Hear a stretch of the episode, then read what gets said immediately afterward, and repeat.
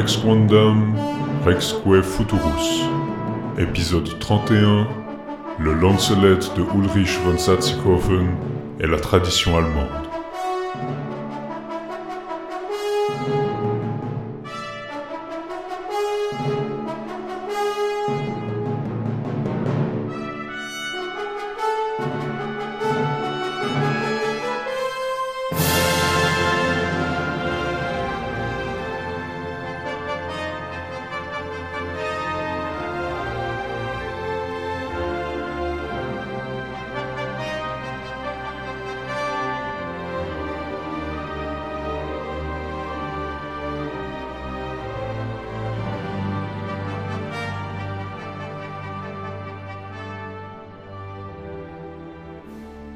Bonjour à tous et bienvenue dans Rex Quandam Rexque Futurus. Bonjour Antoine. Bonjour Laïs. Et cet épisode d'avril 2020 de Rex Quandam Rexque Futurus est une première. Si vous nous écoutez maintenant, vous devez vous douter pourquoi. Si vous nous écoutez dans le futur, euh, on espère. Souvenez-vous. Euh, sous de, meilleurs auspices que maintenant. Euh, vous saurez que nous sommes dans une période de pandémie mondiale et que les contacts sont découragés. Nous suivons donc la politique officielle de Radio Kawa qui est de faire le moins de contacts possible. Et ça inclut aussi de se voir pour les enregistrements, ce qu'on faisait d'habitude où on se, se voyait dans la vraie vie, dans la même pièce, face à face. Et là, nous sommes, grâce au miracle de la technologie, à distance en train de nous enregistrer. Bon, il y a eu des épisodes où on a fait avec quelqu'un d'autre qui était à distance, puis nous on était euh, ensemble, mais euh, c'est vrai que c'est la première fois. Et c'est ironique parce que maintenant on habite les deux dans la même ville et euh, on ne peut pas se retrouver pour le premier épisode qui aurait dû être le premier épisode chez moi, je pense, ou alors qu'on habite à, je sais pas, maintenant quoi, peut-être 300, 500 mètres peut-être? Ouais, c'est pas. C'est assez. On habite dans un rayon de on habite à moins. Je, pense que si je lance un, feu d'alarme par la fenêtre de mon bureau, la, Laïs le voit euh, depuis chez lui sans problème. Euh, on habite vraiment à côté maintenant. Euh, c'est assez, assez bizarre. Mais du coup, on a, ouais, on a, on a, on a pris nos petits pots de yaourt reliés par une ficelle et on les a tendus par la fenêtre et puis on enregistre chacun de notre côté. Cet épisode, on va pouvoir vous parler de choses qui sont aussi un peu inhabituelles pour nous. c'est des textes qu'on a parfois mentionnés, pas beaucoup discutés, qui sont moins connus dans cette émission, déjà parce qu'on parle français, mais aussi parce que c'est les œuvres les plus importantes. On parle surtout des œuvres arthuriennes françaises. Et là, aujourd'hui, on va essayer de voir un peu quelles variations, quels changements, quelles autres traditions il peut y avoir du côté euh, allemand, euh, du côté de, chez nos camarades d'outre-Rhin. Alors, on avait déjà fait hein, euh, un peu de, travail allemand, si vous vous en souvenez. On avait parlé de notre d'une des principales, euh, les plus connues, euh, des œuvres les plus connues de la, de la littérature actuelle allemande, c'est le Parzifal de Wolfram von Eschenbach, qui a inspiré notamment le, le Parzifal de Wagner. Je pense Parzifal, la plupart des gens sont vaguement au courant que c'est différent de c'est pas une adaptation très très fidèle de euh, la version de, de, Chrétien parce que ben Parzifal est rentré grâce à, à, cause de ou à cause grâce à Wagner suivant comment vous voyez ça dans la culture mmh. populaire et les gens savent que c'est un peu ce truc un peu une vibe différente du, Perceval de, Chrétien. Et c'est peut-être le, reste de la tradition allemande est peut-être un peu moins connu aussi parce que bah, il est moins, euh, il y a une bonne partie qui est, qui est aussi assez, disons, des adaptations un peu plus directes.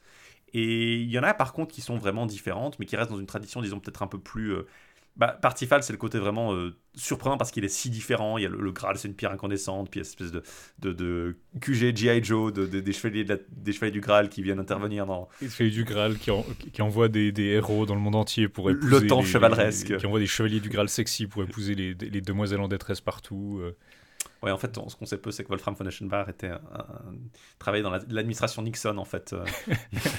il finançait des, des, équipes paramilitaires dans, dans, les, dans les pays arthuriens. Non, euh, Mais c'est vrai qu'on va voir aujourd'hui, surtout, euh, un peu le gros morceau qu'on va voir aujourd'hui, c'est le Lancelet, qu'on aurait probablement pu voir avant chronologiquement, parce qu'il est, c'est assez tôt qu'il a été écrit euh, très peu, probablement très peu de temps après Chrétien et avant le Lancelot en prose, mais il témoigne en tout cas d'une tradition assez différente sur Lancelot. Et même, je dirais, à l'opposé de ce que Lancelot euh, nous a habitués, c'est-à-dire que pour nous, Lancelot, c'est vraiment l'homme d'une seule femme, c'est celui qui aime Guenièvre. C'est que, comme tu le disais Antoine, Lancelot ici, il reprend vraiment un peu plus les caractères de Gauvin. Euh, il est le neveu d'Arthur et il fricote un peu avec quatre dames, je crois, au cours du roman. Oui, effectivement, euh, il est il est l'homme de toutes les femmes, un peu comme Gauvin, euh, à l'exception de, à l'exception de Guenièvre. Il n'est pas un modèle de fidélité Mhm. conjugale, même si... Il y euh, a on fait- une, histoire, une, une histoire de l'enlèvement de Guenièvre, donc qui est une histoire plus vieille que le Lancelot. On l'a trouvé au sujet de, de Méloise, déjà dans des vies de saints, euh, où Arthur devait faire une espèce de deal avec lui pour récupérer sa femme. Eh ben, euh, là, par exemple, Guenièvre est enlevé par Valérin, mais Lancelot n'a qu'un rôle un peu accessoire à sa, sa, sa rescousse. C'est pas son amoureux du tout. Mais a en pas- fait, il y a quand même c'est aussi l'idée que, que Lancelot est confiné par quelqu'un d'autre aussi. là, le, le- Lancelot comme otage, ou enfin retenu Mhm. par une autre dame. Ça aussi, ça se retrouve. Ce qui me fait penser que c'est peut-être pas tant que c'est une tradition différente du Lancelot, c'est qu'il y a deux, trois bouts du Lancelot, euh, peut-être en des, des fragments de ce qu'allait donner le Lancelot en prose, mais que pour l'essentiel, le, le reste, l'au- l'auteur, euh, Ulrich von Salikofen, il s'en est fichu. Il a, il Mhm. a jeté loin euh, tout ce qui pouvait être. Euh, spécifique vraiment pour nous, ce qui est essentiel à la légende de Lancelot. Puis il a préféré en faire simplement un- une histoire euh, toute simple, euh, beaucoup plus, disons, autocontenue. On dirait, c'est peut-être une, c'est beaucoup plus une romance, comme un roman de chevalerie, comme, on- comme le, le ou le ou le Rec, ou même le, le Lancelot de, de, de Chrétien, d'une certaine Mhm. façon. Mais même le Lancelot de Chrétien a cette espèce de, de- d'ouverture que n'ont pas ses autres œuvres, à bon, part peut-être le Perceval.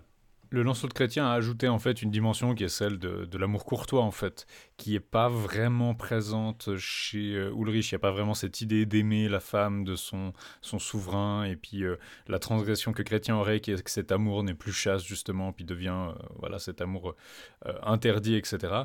Ce qui est ce pourquoi on connaît principalement Lancelot aujourd'hui.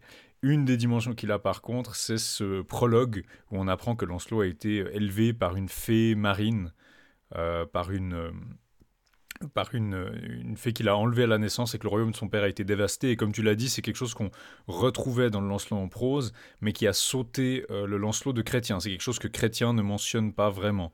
En même temps, Lancelot, Lancelot n'a pas beaucoup d'enfance en fait chez, chez Chrétien. Il arrive euh, déjà, euh, comme le, contrairement à d'autres chevaliers, contrairement par exemple à Perceval, dont on, on, on savait vaguement où il se situe avant d'arriver dans l'aventure, Lancelot arrive dans l'aventure déjà euh, complètement formé. Quoi. Il n'est pas. euh, on Ah, pas il arrive son- complètement, son- si vous vous rappelez de son arrivée, c'est vraiment, euh, il, arrive de plein pied dans l'aventure alors qu'il n'a même pas été présenté, il s'est pas présenté à la cour, enfin il a, il, il débarque de manière assez, ce qui, ce qui est cohérent avec ce que Chrétien dit, que c'est que, qui est que cette histoire existait avant et que lui il fait que la, la réécrire si on veut, On- la matière de son histoire lui aurait été fournie. Ouais. Euh, et donc ce Lancelot, ce serait une trace de à quoi l'histoire de Lancelot pouvait ressembler avant Chrétien. Il faut préciser que, euh, en tout cas, Ulrich revendique une origine précise pour son Lancelot. Il le fait à la fin de son, son livre. Et selon lui, alors Ulrich euh, était un. Alors il vivait en, en Suisse ou en Souabe, on ne sait pas exactement dans quel, disons, dans quel cercle il se trouvait, mais il dit avoir connaissance de l'œuvre de, de, de l'œuvre originale parce que un prisonnier, un otage Mhm. déposé par Richard Cœur de Lion à la cour.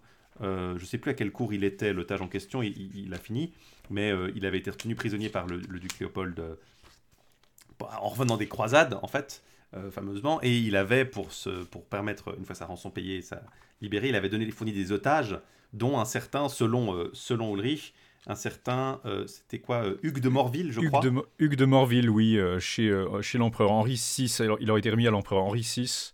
Mhm. Je ne sais plus exactement où, il a- où physiquement, disons, il a été, il a été retenu. Il, mais il parle d'un- ne dit pas ça en tout cas. Il ne nous informe pas exactement sur, Hmm. sur l'endroit où a été retenu Hugues, en tout cas. Mais en tout cas, il parle d'un, et c'est assez drôle si vous êtes suisse romand, bon alors c'est pas beaucoup de notre audience, mais il parle littéralement d'un Welchesbourg, un, un, un bouquin un livre Wel- belge. Welsh, c'est le terme utilisé par les germanophones euh, assez globalement pour parler, disons, des non-germanophones étrangers, mais surtout les latins, donc les, les français, les italiens, mais surtout les français, on va dire, euh, dans ce contexte-là. Ouais, Euh, il- c'est assez, c'est assez intéressant que euh, finalement, ça. Disons, la plupart de ces, de ces chevaliers, c'est aussi le cas d'Hartmann von Aue, c'est le cas après de Gottfried von Strassenburg, de Strasbourg en fait. Ils semblent se, se balader dans un cercle qui est comme le sud de l'Allemagne, la Souabe, un contexte assez, disons, euh, pas directement euh, en contact euh, fréquent, mais suffisamment proche en tout cas d'un cercle Mm. euh, français, enfin en tout cas francophone ou, ou d'influence française. Mm.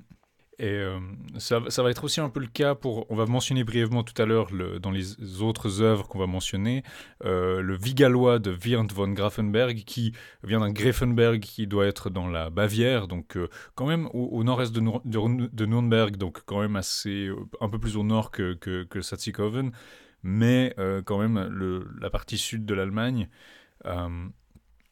et on essaiera de vous mentionner aussi Hartmann von Au euh, Hartmann von Hau, qui est peut-être un peu, qui mériterait d'être peut-être plus connu comme l'introducteur, si on veut, de la, matière de Bretagne euh, en, langue allemande, en tout cas, parce que c'est sans doute lui qui, le premier, euh, aurait, euh, disons, amené d'abord par ses deux œuvres, Erec et, Ewain, l'œuvre, en tout cas de chrétien, outre-Rhin, et c'est ça qui aurait vraiment, disons, donné une certaine, un certain qui aura une influence assez rapide, disons, parce que beaucoup de ses contemporains vont écrire du coup des œuvres arthuriennes, comme le Lancelet dont on va vous parler plus tard d'Ulrich von Satzikofen, mais aussi Wolfram von Eschenbach, euh, puis après d'autres, d'autres comme Gottfried von Strassenburg qui lui reprend plutôt un Tristan, qui n'est pas encore entièrement connecté. Il y a, disons, euh, des influences assez marquées, c'est un réseau d'auteurs qui se connaissent, qui semblent venir d'un milieu social disons, pas peut-être pas, pas homogène, certains se revendiquent comme étant des ministériaux, appartenant à des classes sociales qui sont en dessous de la noblesse, mais qui sont quand même dans un monde qui, qui, est bien connu. C'est le monde en fait du, euh, du, du, Codex Manesse, en fait, ce, ce, livre qui se trouve aujourd'hui à Zurich, mm. je crois, euh, si je me trompe pas, euh, Laïs, qui est un, répertoire de, de, disons, de, de Minnesanger et de, de, de, grands poètes des 12e au, 14e siècle. pardon, qui n'est pas à Zurich, qui a été produit à Zurich, mais qui se trouve maintenant, je sais plus où il se trouve, Laïs, tu sais il se trouve à l'université ah, de Heidelberg. Euh, on avait utilisé une, image de ce codex pour illustrer, je crois, notre épisode sur les laits. Euh, le deuxième épisode qu'on avait fait sur les laits euh, narratifs. il a été produit effectivement au XIVe siècle pour bah, justement la famille de cette famille Manessais de, de, de, de, bourgeois de Zurich. Enfin, peut-être pas des bourgeois, mais des, des, des, patriciens de Zurich. Et aujourd'hui, il est euh, à la bibliothèque de l'université de Heidelberg. Des grands poètes hein, s'y trouvent représentés, euh, mais aussi des nobles, des, gens, disons, plus ou moins euh, connus aujourd'hui. Mais il y a notamment bah, Hartmann von Aue s'y trouve. On a notamment des gens beaucoup moins connus. Il y a des, des, personnages fictifs. Il y a des. typiquement, le Tannhauser, par exemple, il est présenté hmm. comme un, un, personnage, disons, représenté en tout cas. Euh, et beaucoup de gens euh, tout à fait inconnus, des empereurs romains, euh, il y a des rois, des, comtes, des ducs, et notamment Hartmann von Aue qui est, qui est un, de ces, un de ces poètes. C'est vraiment une espèce de, de Ça illustre assez bien, je pense, ce, ce, monde. Le codex date du XIVe siècle, puis c'est vraiment le siècle précédent, et un peu plus que le siècle précédent qui s'y trouve résumé, les, les 150 dernières années. C'est une espèce de, de, Pas vraiment d'anthologie, mais vraiment des motifs pour représenter qui, voilà, qui, qui, sont les grands poètes, quoi l'aboutissement. Et puis, comme tu le dis, Hartmann von Hau est vraiment un des premiers à introduire la, légende arthurienne en, allemand. il traduit les œuvres de chrétiens, donc son Erec traduit logiquement Erec, Ewain traduit le Ivan ou le Chevalier au Lion. Le seul qui pourrait être peut-être plus tôt que lui, mais je pense que c'est vraiment en même temps, euh, c'est Eilhard von Oberge qui avait fait un Tristrant Ouais, mais le Tristram est pas. Euh, est-ce qu'on sait si ce Tristan était vraiment arthurianisé déjà autant que, que, va être celui de Gottfried quoi? Alors, bah, c'est la question, c'est que Tristram est un peu toujours à part, bien sûr. Mais ce qui est intéressant, euh, c'est qu'il est pas de la même, euh, il vient pas de la même veine que, que, von, Strasbourg, qui est lui un courtois. Mm. Il vient de la, de la tradition commune, disons. Mm notre, notre le premier Tristan allemand. Puis Gottfried von Strasbourg, qui est plutôt contemporain de Wolfram von Eschenbach autour de l'an 1200. Euh, puis à partir de... c'est tous des gens qui ont c'est des gens qui se sont connus dans la, la dernière qui, qui, savent ce que les autres écrivent c'est un monde qui écrit dans la, les dernières décennies et les premières du, 12e et les premières décennies du, du 13e donc c'est quand mm. même des gens qui, qui, doivent sans doute se connaître euh, d'une certaine façon on peut mentionner peut-être les œuvres qu'on va, on va pas forcément les discuter aujourd'hui, mais pour parler un peu de ce panorama des œuvres allemandes, euh, qu'est-ce qu'on a? Euh, Gottfried von Strasbourg avait fait un Tristan dont on va probablement vous reparler un jour parce qu'il est, reconnu comme une œuvre, disons, euh, méritoire en elle-même. il y a aussi un autre Ulrich, Ulrich von Thorheim, qui a fait une continuation au, au je crois au début du XIIIe siècle probablement. Aujourd'hui, on va vous parler du Vigalois, qui a été écrit au début du XIIIe siècle, donc probablement entre 1205 1210, peut-être jusqu'à 1220. C'est une histoire qui est assez proche du Bel Inconnu, donc c'est un fils de Gauvin avec une, espèce de dame féerique qui a diverses aventures. Il a pas il n'est pas forcément très original, il s'appelle Le Chevalier à la roue, on va le discuter parce que c'est cette image de la roue de la fortune qui revient dans, ce roman. Il y a une œuvre anonyme, Daniel von dem Bluhendental, donc Daniel de la vallée euh, fleurie, qui, euh, autour de 1220 probablement, euh, qui est, je crois, anonyme, mais qui va inspirer un poète de la fin du XIIIe, qu'on appelle Der Player, c'est le, nom de ce poème, euh, qui écrit Garel von dem Bluhendental. Donc vous voyez qu'il a juste changé le prénom, mais c'est la même forme rien que pour le titre. Euh, Tandares c'est Floribel, euh, Melerans, euh, qui je crois est peut-être lié à, peut-être lié à Méléagan peut-être. mais donc ça c'est plus tardif, là on est sur la fin du XIIIe siècle, qui est un moment un peu particulier pour les, histoires arthuriennes, il y en a toujours, mais c'est plus vraiment ce qu'on appellerait des classiques. Entre deux, donc autour de 1200, justement 1230, dans la grande période des cycles en prose, vous avez Heinrich von dem Turlin qui fait Du Krone, euh, la couronne, qui est euh, la couronne, c'est le nom qu'il donne à son œuvre en fait, qui est le couronnement de l'art. Il est pas très modeste comme ça, c'est le couronnement de l'art poétique. Et Du Krone est assez particulier. On l'appelle parfois un anti-Graal parce que je crois que c'est une des rares œuvres où Gauvin euh, réussit l'épreuve du Graal. Gauvin va jusqu'au bout du Graal, on lui explique le secret, puis on lui dit voilà, tu vas, tu vas pas en voir plus. Il est assez long, très très long. Euh, pas forcément très bien édité, mais euh, il est assez intéressant parce qu'il montre un peu une alternative à ce qui se fait dans le même temps en français. Là, c'est vraiment euh, quelque chose d'assez particulier. les autres œuvres qu'on va peut-être pas forcément mentionner, Wolfram von Eschenbach avait aussi fait une suite à son Parsifal, un titurel, qui est donc le, fils du coup de, de, qui est donc le, qu'on appelle le. Il y, a plusieurs titurels au Moyen Âge. Là, c'est le Jungere titurel parce que c'est le plus vieux, je crois que c'est comme ça que ça fonctionne. Je, suis sûr que je vais me tromper. Euh, mais cette œuvre sera reprise plus tard par euh, Albert von Scharfenberg en 1272, euh, toujours sur l'histoire de, de Titurel. Il y a au XIIIe siècle, probablement à la fin du XIIIe siècle, un certain Konrad von Stoffeln, je crois, qui a écrit aussi une œuvre qui s'appelle Goriel von Montabel, euh, qui est un roman finalement assez classique. Puis ensuite, il y a quand même beaucoup d'œuvres arthuriennes allemandes au 14e, 15e. Euh, vous avez un, vous avez un, un, un, Lohengrin, donc, euh, qui, pourrait avoir été écrit à la fin du 13e ou début 14e, donc qui, prend, qui, prolonge les histoires du fils de Perceval. un Rappelsteiner Parzifal, qui est une œuvre qui reprend justement l'histoire de Perceval. Faudra qu'on vous parle là, c'est vraiment 14e siècle, mais elle est assez intéressante euh, pour le, déjà pour le côté dialectal euh, alsacien, euh, enfin alsacien plus ce que ça donne à cette époque-là du 14e siècle, qui est vraiment généralement une époque de, compilation. Et puis beaucoup de reprises, donc typiquement le Vigallois, il va être repris au 15e siècle. et puis il va être repris au 15e siècle de, plusieurs manières. Donc vous avez un, un Viduvilt un vous avez un Viduvilt qui est en yiddish, euh, qui s'appelle aussi Kinigartushauf, qui est assez intéressant parce que justement bah, c'est euh, du yiddish, donc une langue euh, parlée par les populations juives du monde germanophone, et plus tard beaucoup d'Europe de, l'Est, qui est assez intéressant pour voir que ça s'étendait à d'autres d'autres publics. vous avez aussi des grandes compilations alors, il y a eu des, traductions du Lancelot en prose en allemand, euh, plus ou moins systématiquement, comme il y en a eu en hollandais, etc. Euh, mais vous avez un prosa Landsilet euh, de Ulrich Futrer, puis un Landsilet strophique, donc il l'a fait d'abord en prose, puis après il en a fait une autre version on le remet en poésie, ce qui est assez intéressant. Donc là, on est plutôt au XVe siècle. Et il fait aussi un Buch der Abenteuer, donc un livre des aventures dans les années 1470-1470. Et là, c'est un peu dans cette tendance des compilations qu'on voit dans les années. Il y a aussi celle de Michel Gonod en France, donc ça, c'est assez proche. Et une autre œuvre allemande que je peux mentionner, qui est assez intéressante, c'est des pièces de théâtre populaires, comme euh, Ein Hubsche Fastnachtsspiel. Euh, comme vous pouvez le deviner, c'est une pièce de carême, de Fastnacht, euh, une autre Wasnachtspiel mit der Kron et der. Alors il y en a, il y en a deux, c'est des contes. Enfin, ça parle du, carême, donc c'est des, trucs assez comiques comme ça, euh, mais qui mettent en scène des personnages arthuriens. Donc c'est des pièces populaires, donc c'est quelque chose qu'on voit pas beaucoup, euh, qu'on voit pas beaucoup dans le monde francophone. qui a pu exister mais qui n'a pas survécu dans le monde pas- francophone. Voilà, ça a pu, non, clairement, ça a pu exister, mais on les connaît, on les connaît pas forcément. Mais on sait qu'il y avait, bah, on avait déjà pu en, en parler un peu, je crois, des, des mises en scène où les gens jouaient, enfin, ils faisaient des tournois par exemple, et puis ils jouaient des personnages arthuriens. Euh, c'est pas exactement pareil qu'une pièce de théâtre, mais il y avait une part euh, très théâtrale là-dedans.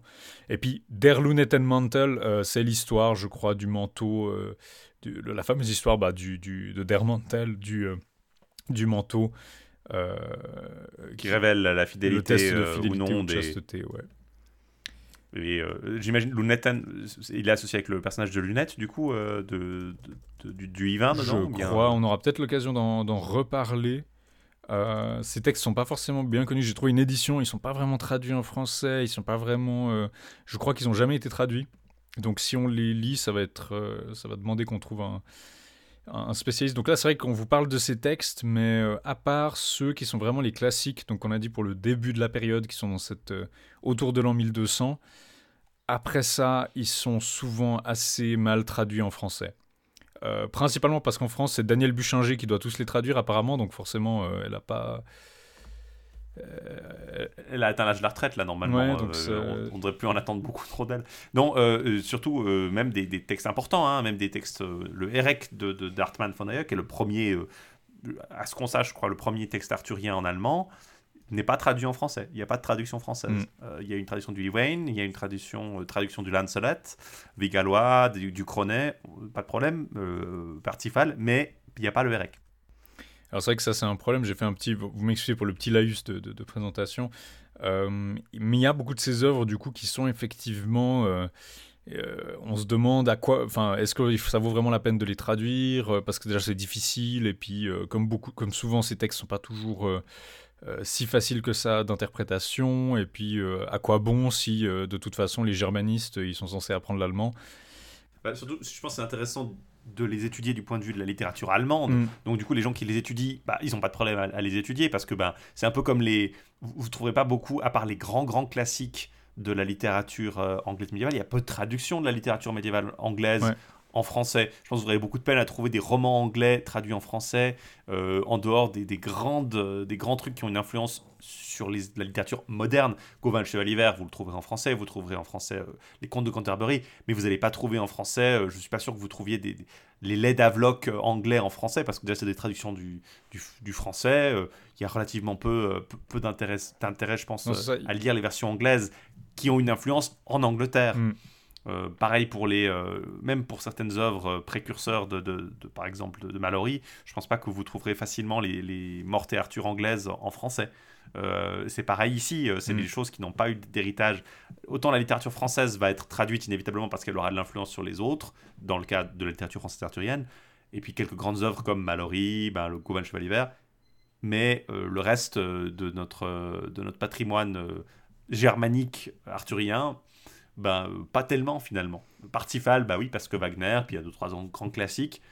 Le reste, bof. Le Tristan, je pense qu'il doit être traduit, mais euh, Alors ça effectivement plus loin que. Mais c'est, je crois que c'est très important ce que tu dis parce que je pense qu'un des facteurs, comme on le dit, c'est que ces textes, bah forcément, les gens qui peuvent, qui sont spécialistes de ces textes, qui vont vraiment s'y intéresser, ils ont le niveau, ils n'ont pas besoin d'une traduction. Et euh, ironique, bah comme tu le dis, on le voit pas, on le voit parfois en anglais, euh, dans le sens où on ne voit pas l'intérêt de faire une traduction parce que le public est tellement restreint que bah ils ont qu'à apprendre la langue. Et d'une certaine manière, c'est, la situation qui a été aussi le cas pour la littérature française pendant longtemps pendant longtemps, on, éditait ces textes, mais on les traduisait très peu. Euh, beaucoup de ces textes français, vous l'avez peut-être remarqué quand on les présentait, très souvent, euh, bah, c'est relativement facile à lire pour un francophone, c'est relativement, euh, encore une fois, relativement facile à apprendre, et donc beaucoup de ces textes n'étaient pas traduits. Puis un autre problème, c'est que ces textes sont effectivement très souvent dérivés euh, d'œuvres françaises. Et du coup, il y a un peu un sentiment que, ouais, mais pourquoi est-ce que je lirais une version bizarre de Perceval en, en alsacien? Je connais l'histoire de Perceval. Donc il y a un petit côté peut-être aussi de, de, de- un petit côté cocorico où les Français ont l'impression que leurs œuvres sont un peu la, la- la matrice du truc et que les, les variantes bizarres qu'on trouve de l'autre côté du Rhin euh, nous intéressent pas tant. Et puis bon, je pense qu'il y a aussi une partie euh, du fait bêtement qu'il y a des traductions, je pense, de ces œuvres euh, en moyenno-allemand en allemand moderne. Et c'est pas une barrière si grave, grande que ça que d'apprendre l'allemand moderne. Mm. Pareil pour les, les- les traductions d'œuvres en, en moyen anglais, même si euh, vous lisez pas le moyen anglais couramment, vous avez sans doute pouvoir lire des œuvres arthuriennes en anglais qui ont été traduites. Mm. Donc ce n'est pas non plus une... Disons même si le spécialiste... euh, je pense qu'il y a trois niveaux. Il y a les spécialistes des spécialistes qui vont les lire dans le texte original. Eux, ils n'ont vraiment pas besoin de traduction. Le public, disons, scolaire ou euh, universitaire de premier cycle qui va pas pouvoir passer des heures et des heures sur les mêmes textes qui veulent euh, absorber, disons, un cursus assez vaste, bah, ils vont lire des traductions dans la langue euh, qu'ils étudient, typiquement bah, le moyen-allemand en allemand, l'anglais, euh, le moyen-anglais bah, en anglais. Et puis après, il reste encore le public, euh, pareil pour les Français, hein, euh, une traduction de, de Chrétien de Troyes en français moderne, c'est indispensable si vous voulez apprendre, faire apprendre ça à des élèves de, de- du lycée ou de Mm. première année d'université. Et Mais inévitablement, aussi une fois qu'ils ont atteint le, le, le public, disons, des autres langues, il est beaucoup plus secondaire. Mm. À part quelques, à part s'il est particulièrement intéressant pour, euh, typiquement, bah, je pense, Covan le Chevalier Vert, vous trouvez une traduction aujourd'hui parce que Tolkien en a fait une traduction, il est rentré dans la culture populaire française par à la fois ce côté, euh, bah, l'influence de la pop culture américaine et, et anglaise. Mm. Mais c'est pas, c'est pas inévitable. Il aurait très bien pu ne jamais être trouvé d'intérêt à être traduit en français. Je pense qu'il y a aussi cette ch- recherche, en tout cas pour moi personnellement, c'est vrai que euh, si je dois lire une œuvre qui est longue, compliquée, difficile d'accès, ch- souvent chère si, on la, si encore elle la traduction existe, euh, et que je dois la lire et qu'en plus on me dit ah au fait cette œuvre n'a rien d'original, ça va pas forcément m'intéresser. Euh, je pense typiquement au cas pour le hollandais, bon c'est un peu plus tardif, le Lancelot Compilati c'est autour de 1320 j'ai envie de dire, donc début du XIVe siècle, mais ce qui intéressait déjà les, les, spécialistes français, typiquement Gaston Paris, il écrivait sur les, toutes les œuvres euh, isolées qu'il avait pu trouver, tous les romans arthuriens qu'il avait pu trouver, et la seule chose qui l'intéressait dans les textes hollandais, c'était les originaux. Donc c'est la romance de Maurienne, qui est un peu celle qu'on qui est celle qui nous intéresse aujourd'hui, parce que c'est ce chevalier noir euh, qui euh, n'existe pas en dehors. Vous avez l'histoire de Lancelot et le- je crois la biche au pied blanc. C'est une histoire de chasse de Lancelot qui est aussi originale au hollandais. Puis vous avez deux, trois de ces romances intégrées dans cette longue fresque en prose, mais la question de la traduction du Lancelot en prose, par exemple, ça intéresse personne. Euh, le, le prosa Lancelot allemand aussi, je pense qu'on va pas vous en parler, parce qu'il y a sûrement des tas de choses absolument fascinantes euh, dans comment cette œuvre a été adaptée en allemand, mais ça demande un niveau de, de comparaison côte à côte et de- de- d'analyse euh, qui est très difficile à rendre intéressant sur, le plan narratif. Et puis c'est vrai que nous, ce qu'on fait ici, c'est surtout réduire ces histoires à ce qui se passe dedans. Euh, le côté littéraire, la, beauté littéraire de ces textes en, en vieil allemand, on va pas vraiment réussir à vous la restituer. Voilà, je pense que c'est pour ça aussi que, bah, inévitablement, en dehors d'un certain public, de certaines collections euh, qui vont vouloir explicitement euh, offrir, disons, des œuvres importantes pour d'autres littératures, je pense qu'il y a peut-être un milieu culturel précis et qui existe en France, hein, certainement, qui va vouloir pouvoir lire des traductions de ça. Maintenant, en dehors d'un. Ouais, de la littérature comparée, justement, typiquement les, étudiants en littérature comparée en France, par exemple, bah, ils vont vouloir peut-être, ils vont peut-être devoir lire Ewain ou bien euh, ou bien en, allemand, euh, et au lieu qu'ils n'ont pas forcément l'allemand comme langue, ils ont sans doute de, l'anglais, ils, vont peut-être avoir de l'italien, mais l'allemand peut-être pas. Ben voilà, c'est important que Champion leur fournisse une édition euh, en, prose traduite en français. Mais est-ce que c'est indispensable de le faire pour toutes les œuvres qui ne sont pas au programme de l'agrégation ou de, ou de je ne sais quel concours que les, les Français aiment bien Euh, je pense que c'est aussi dicté par ça en partie, le Mhm. calendrier euh, des programmes et des, euh, ce qu'on étudie euh, telle année, quoi. Les, tel concours de l'enseignement va fournir le, le, le, le e-Wayne ou le, le, ou le, le que- qu'on lise le, Chevalier à la roue, ben voilà, ben, on les lit, on les traduit, euh, puis c'est fait. Et puis euh, personne s'intéresse au REC parce que ben, il n'a jamais été au programme. Mm. C'est aussi une partie de la composante, en tout cas pour la, la francophonie, en tout cas, je pense. Bon, puis il y a le- on a mention- j'ai mentionné ironiquement euh, Daniel Buchinger, mais Daniel Buchinger, c'est la grande spécialiste des œuvres allemandes, euh, euh, des œuvres allemandes arthuriennes. Euh, puis elle, elle a fait la traduction du Parzival, elle en a fait même plusieurs, le Lancelot. euh, puis en dehors, E-Wayne aussi. Ewain aussi. Donc, en dehors d'elle, il n'y en a pas tant que ça qui, qui, qui bossent là-dessus. Pas forcément le public, encore une fois, mais c'est euh, parfois dommage. Euh, On va, je pense, gentiment commencer à vous parler un peu justement de, de, de, de, ces œuvres un peu plus dans le détail, donc qu'est-ce qu'elles ont d'intéressant. Je pense que le Lancelot, un peu, ça va être un peu le plus original dont on va vous parler aujourd'hui. Il se prête bien à cette lecture parce que justement, il nous présente un portrait inhabituel de Lancelot. Il fait référence à plein de motifs qu'on a déjà vus, l'enlèvement de Guenièvre, la, la, la vouivre désenchantée par le, par le, le, le jeune amoureux, le le manteau, euh, justement, je l'ai mentionné avant, le manteau de chasteté, euh, ces tests de chasteté à la cour d'Arthur. Donc vous avez plein de petits bouts que vous pouvez facilement connecter à, euh, à différents parallèles, soit folkloriques, soit arthuriens, soit littéraires, qui rend à mon avis la lecture un peu plus intéressante, alors que je vous parlerai tout à l'heure de Vigalois. là, on a quelque chose qui est un petit peu moins trépidant pour le lecteur, j'ai envie de dire. Oui, je pense que c'est pour ça qu'on va vous résumer certaines œuvres très brièvement, on, vous on, vous les mentionner dans quelques minutes, euh, alors que Lancelot, on va passer peut-être un peu plus de temps dessus. Mais d'ailleurs, ce serait peut-être l'occasion de commencer à en parler justement euh, en propre, euh, et on va peut-être commencer justement par À tout seigneur, tout honneur, à Hartmann von Aue, ou Oye, je sais pas comment prononcer le nom de, de Hartmann von Aue. D'instinct, je dirais Aue. Ah ouais. Ah ouais. Alors il y, y, a plusieurs Aue en Allemagne parce que ça veut dire Aue c'est bah, Ar, Ar, Au, ça veut dire la, ça vient du proto-germanique euh, qui veut dire la, rivière, enfin en tout cas l'eau qui bouge. Mm. Donc euh, bah, il y a plein de rivières qui s'appellent l'Ar, Lau, etc. Euh, en l'occurrence, je crois que le Hartmann von on suspecte qu'ils viennent de Swab, mm-hmm. mais c'est à peu près tout ce qu'on sait. ça serait une, ça serait une, certaine un endroit qui s'appelle Obernau sur le Neckar, donc près de dans le, le, dans le bas de Württemberg actuel. Euh, c'est euh, vraiment euh, près de Tübingen.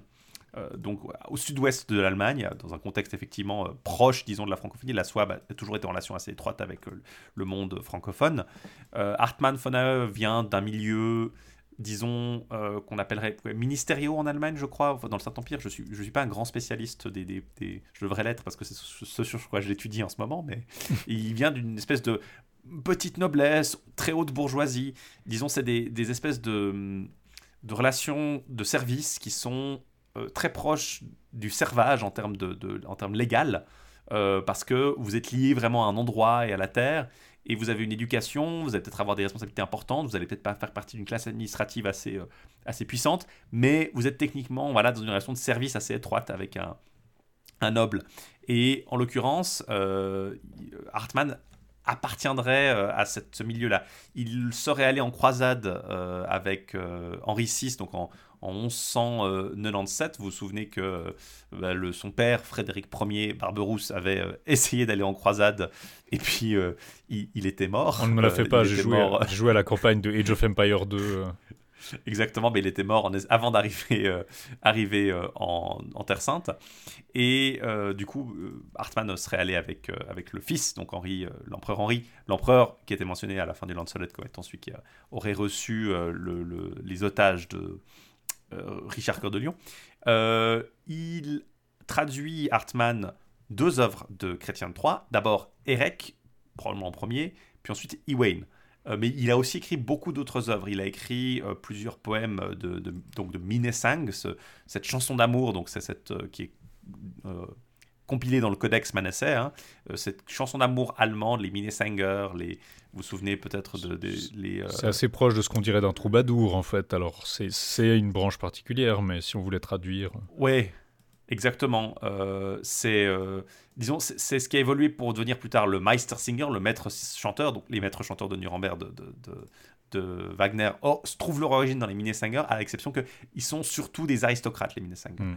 Et c'est vraiment des, des grands, c'est exactement comme les troubadours, mais euh, disons plus nobles en termes de, disons de, pas disons de en termes de leur art, c'est mhm. les proches des troubadours, effectivement. En termes de milieu social, ils sont quasi exclusivement nobles ou, euh, comme Hartmann, vraiment des couches supérieures de la population, alors que les troubadours pouvaient tout à fait être des, des, des, gens du commun. ils ont aussi, bon, ils ont aussi euh, eu des. Euh, il y avait aussi les, les, premiers troubadours qui étaient des. Mais c'est ça, les premiers troubadours, troubadours connus étaient des nobles. C'est ça, exactement. Et c'est pareil avec les. Et c'est pareil certainement avec les, les, les allemands qui sont restés plus longtemps peut-être aristocrates. Tannhauser, par exemple, dans euh, l'autre opéra de Wagner. Il faudrait qu'on fasse un challenge où tu parles du, de, de, de, littérature médiévale allemande sans mentionner Wagner. C'est assez difficile. Hein, c'est difficile parce qu'il euh, il a écrit, adapté beaucoup de matière. Il, est très, euh, il trouve son, son côté pan-germanique, Mhm. je pense, trouve beaucoup de, de sources dans ce médiévisme allemand du 13e, 14e siècle, euh, 12e, 13e, 14e siècle. Euh, donc les Minnesänger euh, vont écrire des, poèmes d'amour et 18 chansons d'amour sont attribuées à, Hartmann. Il a écrit aussi un Grégorius, euh, qui est une adaptation, euh, je crois, d'un espèce de, de- Disons, il y a un côté assez roman dedans. Il a un style inspiré apparemment de la, la matière de Bretagne, mais c'est vraiment c'est l'histoire d'un ça aussi, il y a un motif qu'on trouve aussi dans des romans euh, anglais, c'est l'histoire d'un enfant né dans des circonstances euh, horribles ou diaboliques, en l'occurrence euh, une union incestueuse, mais qui devient euh, pape, en fait, malgré le fait qu'il, entre deux, va épouser sa mère, par exemple. Mm. Et puis, il y a le pauvre Henri, arme euh, Heinrich, Mm. dans lequel il se présente notamment, qui est euh, une espèce de l'histoire d'un lépreux qui va être soigné par une euh, jeune femme qui se sacrifie pour lui. Une histoire aussi d'une jeune femme qui est sacrifiée pour soigner un, un lépreux ou une lépreuse. Mm. ça, on se retrouve aussi ça dans le... On connaît ça. hein. Comme la, la, la Euh, sœur mais- de Perceval. Voilà, il y a pas mal de, de- de discours assez euh, religieux, disons, dans ses œuvres. Et puis, du coup, on a ce Erec et ce Yvain, qui sont, disons, relativement... ils ont, chez, chez Chrétien, les, les deux euh, sont, sont souvent vus en relation. Le Yvain comme un, un inversé. C'est-à-dire, Erec, euh, lui, euh, va oublier la chevalerie pour l'amour de sa femme, Mm. alors que Yvain va oublier sa femme pour l'amour de la chevalerie. Mais c'est pas explicite chez Chrétien, c'est pas dit exactement. Par contre, Hartmann va le faire. Mhm. Et c'est là sa principale peut-être euh, différence avec Chrétien, c'est qu'il prend des récits, il, il garde les récits très très proches, les événements sont quasi identiques, il y a deux trois différences euh, de personnages qui font quoi, euh, et les personnages vont par contre avoir une personnalité assez différente. Typiquement, son Ewain est beaucoup plus euh, tendre entre les deux personnages clés, à la fois Yvain et, et Lodine. Lodine va être beaucoup plus amoureuse, elle va s'excuser à la fin d'avoir provoqué la, détresse de, d'Yvain, qui dans, ce, dans cette version-là ne devient pas fou et n'est pas exclu par sa folie, mais est vraiment chassé du, monde euh, chrétien par sa femme parce qu'il l'a désobéi. Euh, Il y a vraiment des différences, disons, euh, voilà, euh, plus nettes dans la, le, fait qu'Hartmann expose les deux, Erec et, et Yvain, comme opposés. Il y fait référence exactement. Il mentionne ça euh, explicitement et il, met beaucoup de ce qui est du sous-texte chez Chrétien dans le texte. Il va aussi en faire une histoire beaucoup plus sociale. Alors que Chrétien, disons, met beaucoup d'emphase sur les relations interpersonnelles, euh, Hartmann s'intéresse beaucoup au statut social et à ce que ça implique et à la position dans la société. Même il est d'un autre côté beaucoup plus tendre dans l'écriture de ces deux personnages, il va aussi moins s'intéresser à ce que ça dit sur leur relation entre eux et peut-être aussi plus à euh, bah voilà pourquoi euh, Yvain ne peut pas euh, désobéir à sa femme, quel rôle il doit jouer dans la société. Donc un peu, Et c'est intéressant parce que c'est un, oui. peu moins de psychologie aussi, ou bien est-ce que ça reste ce qu'on a aussi c'est j'ai l'impression que c'est moins effectivement les raisonnements sont moins psychologiques même s'il y a un côté beaucoup plus euh, disons humanisant et il va être beaucoup moins dans des euh, études de j'ai l'impression qu'il est moins dans des études de personnages un peu ah, parfois un peu étranges que Chrétien fait Mm. alors que euh, Hartmann va se concentrer sur des trucs disons à rendre ses personnages un peu plus euh, pas forcément génériques mais en tout cas plus appréciables plus euh, ce qui fait pour humaniser par exemple Odine qui est un peu effectivement un peu ce personnage un peu euh, euh, particulier disons chez Chrétien parce qu'elle est vraiment elle a vraiment un rôle assez ambigu, disons. Elle Yvain tombe amoureux d'elle alors qu'il vient de tuer son mari, elle épouse le meurtrier de son mari, il désobéit à sa femme. Il y a vraiment toute une histoire de un peu ambiguë dans leur relation et elle est un peu froide, réservée. Et c'est Lunette qui prend beaucoup du rôle, disons, sympathique chez Chrétien. Là, il y a vraiment peut-être pas une, psychologie, une psychologisation différente en tout cas, Mm. même si elle n'est pas. euh, disons pas, c'est- je pense pas qu'il y ait une différence dans le fait qu'il met moins de psychologie là-dedans. Je pense que c'est peut-être plus, euh, il adapte ça à son public. plus, plus, Il y a aussi plus moins- d'intérêt pour la position sociale des gens, euh, plus dans la Voilà. ouais. Je pense que c'est aussi, ça s'explique en partie peut-être par des, une- une- disons un milieu social très différent en Allemagne. Euh, le Saint-Empire est comme un, un- un terrain compliqué du point de vue de la noblesse, de quelle, à quelle catégorie de la population vous appartenez. Beaucoup plus structuré, plus beaucoup plus hiérarchisé peut-être que, certaines voilà. cours françaises où il y a quand même plus de... Disons, où, Bah, sur- où l'auteur d'un roman peut être un, chevalier peut-être pas forcément très... euh, Ouais, il y, a- il y a de ça. Puis je pense aussi qu'il y a le, le côté, euh, disons, euh, ch- chez euh, les auteurs français et anglais ou anglo-normands, y a peut-être un côté, mm, pas nationaliste, mais euh, disons, euh, un bagage culturel. On, on perçoit ça comme plus proche culturellement et du coup, les, les relations politiques et le côté vraiment euh, humain et peut-être, disons, plus focalisé sur vraiment le, le rôle dans la une espèce de, fantasme plus général de la, du mm. rôle que ça joue pour la culture, alors que là, on a vraiment, on va s'intéresser vraiment à des aspects assez différents. On va plutôt mettre l'accent sur, voilà, ça, va être le cas notamment pour, ouais, ce côté vraiment adapté au public les, les, mœurs vont pas être les mêmes. Par exemple, euh, on peut le voir avec par exemple Lancelot dans la version du Lancelot qu'on va voir aujourd'hui. C'est euh, tout à fait différent du Lancelot. Euh, mais c'est aussi en même temps différent de, d'Erek et de, de. Hein. Il n'y a pas une homogénéité, disons, dans, tout à fait nette dans la façon dont ils adaptent le discours de leurs prédécesseurs français. Mais je pense quand même qu'il y a une espèce de travail, disons, plus adapté au monde germanique, ça c'est assez certain. Et c'est en ça qu'il altère le plus l'œuvre de Chrétien, plus que euh, l'altérer dans le, disons, le, côté narratif. C'est pour ça peut-être que ça mérite pas qu'on s'y attarde euh, si longtemps que ça, comparé par exemple au Lancelot ou bien même au Partifal ou, du Chroné. Euh, c'est vraiment une œuvre qui est restée relativement proche en termes narratifs. Mais qui, remet, quand même en perspective, peut-être, qui crée des symétries là où il n'y en avait pas, qui adapte à un différent tissu social. Mais du coup, effectivement, pour euh, disons l'intérêt, si vous lisez les deux côte à côte, ce sera surtout, on va dire, les, les scories un peu. Disons, c'est la traduction elle-même qui est intéressante plus que le, que le contenu. Voilà, je pense que si vous vous intéressez à la, au milieu, je pense que c'est plus intéressant de lire le, le, le REC si vous intéressez, euh, ou le, le hein, si vous intéressez à ce milieu social, à cette, euh, ce, milieu de poètes de la fin du 12e, du début du 13e siècle, si vous intéressez à comment ils vont, euh, ils vont travailler leurs matériaux, plutôt que vous intéresser à la matière de Bretagne en tant, que, en tant que telle, en fait. Ça va pas vous révéler quoi que ce soit. Ça peut éventuellement être intéressant si vous, vous partez du principe, par exemple, pour le Lancelot, on va le voir plus tard, qu'il euh, y a une source qui est différente de celle de Chrétien. Hmm. Mais dans le cas d'Eric et de, de c'est clairement pas le cas parce que les deux sont littéralement euh, au, presque à, l'incident près des, des relectures euh, directes de, de Chrétien. Hmm. Toi, par contre, tu as, tu t'es penché un peu plus sur le, le, le Vigalois ou le Wigalois, le chevalier à la roue. Le Vigalois ou le chevalier à la roue de Wirth von Griffenberg. Alors, comme on l'a dit avant, ce serait une ville. on a très peu d'informations sur lui. Euh, on essaie, de, on essaie de, presser le texte pour en tirer des choses, mais on ne sait pas grand-chose d'autre. Euh, Greffenberg est donc en Bavière, de nouveau le, plutôt le sud. Euh, Vigalo, le chevalier à la roue, c'est une œuvre qui aurait été euh, écrite entre 1204-1215, réécrit notamment, ou je crois que j'ai dit 15e avant, mais non, c'est au 16e siècle, en 1556, Vigoleis à la roue d'or. Euh, qui a été, euh, je crois que généralement on édite, on édite peut-être pas les deux ensemble, mais en tout cas les introductions vont mentionner quelle différence il y a entre les deux, les deux incarnations du, personnage, euh, ce qui montre que ces œuvres sont quand même connues tout au long du Moyen Âge et même au-delà, dans le milieu allemand, même avec des éditions imprimées pour certaines comme celle qu'elle a. C'est une œuvre qui est vraiment très proche de l'histoire du, bel inconnu, donc un fils de Gauvin que, Gauvin a eu avec une fée qui va euh, ensuite avoir des aventures qui vont confirmer un peu son, statut. Euh, et puis qui se finit où euh, lui aussi engendre un autre enfant, donc là le petit-fils de Gauvin. C'est surtout le début qui ressemble au Bel Inconnu, logiquement, et c'est marrant de dire ça parce que le Bel Inconnu, le début manque un peu, il est toujours raconté par, par flashback dans ce qu'on a.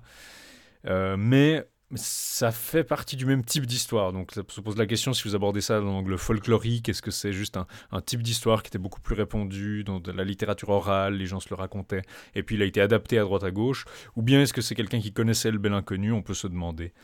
Euh, donc l'histoire c'est que à la cité de, devant la cité de Carduel, où Arthur euh, parfois tient sa cour, mais là en l'occurrence c'est surtout euh, parce que Gauvin est devant, il s'est fait, il, est fait prisonnier par un certain roi Floréis. Alors euh, c'est un nom, roi Flore, qu'on associerait peut-être avec les rois de France. On a ces rois fictifs de, de, pardon, qui, qui, reviennent parfois. Mais là, en l'occurrence, c'est un, un, espèce de chevalier un peu féerique, un roi même qui a une pierre magique qui lui confère des espèces de pouvoirs. Et il arrive à surmonter Gauvin comme ça.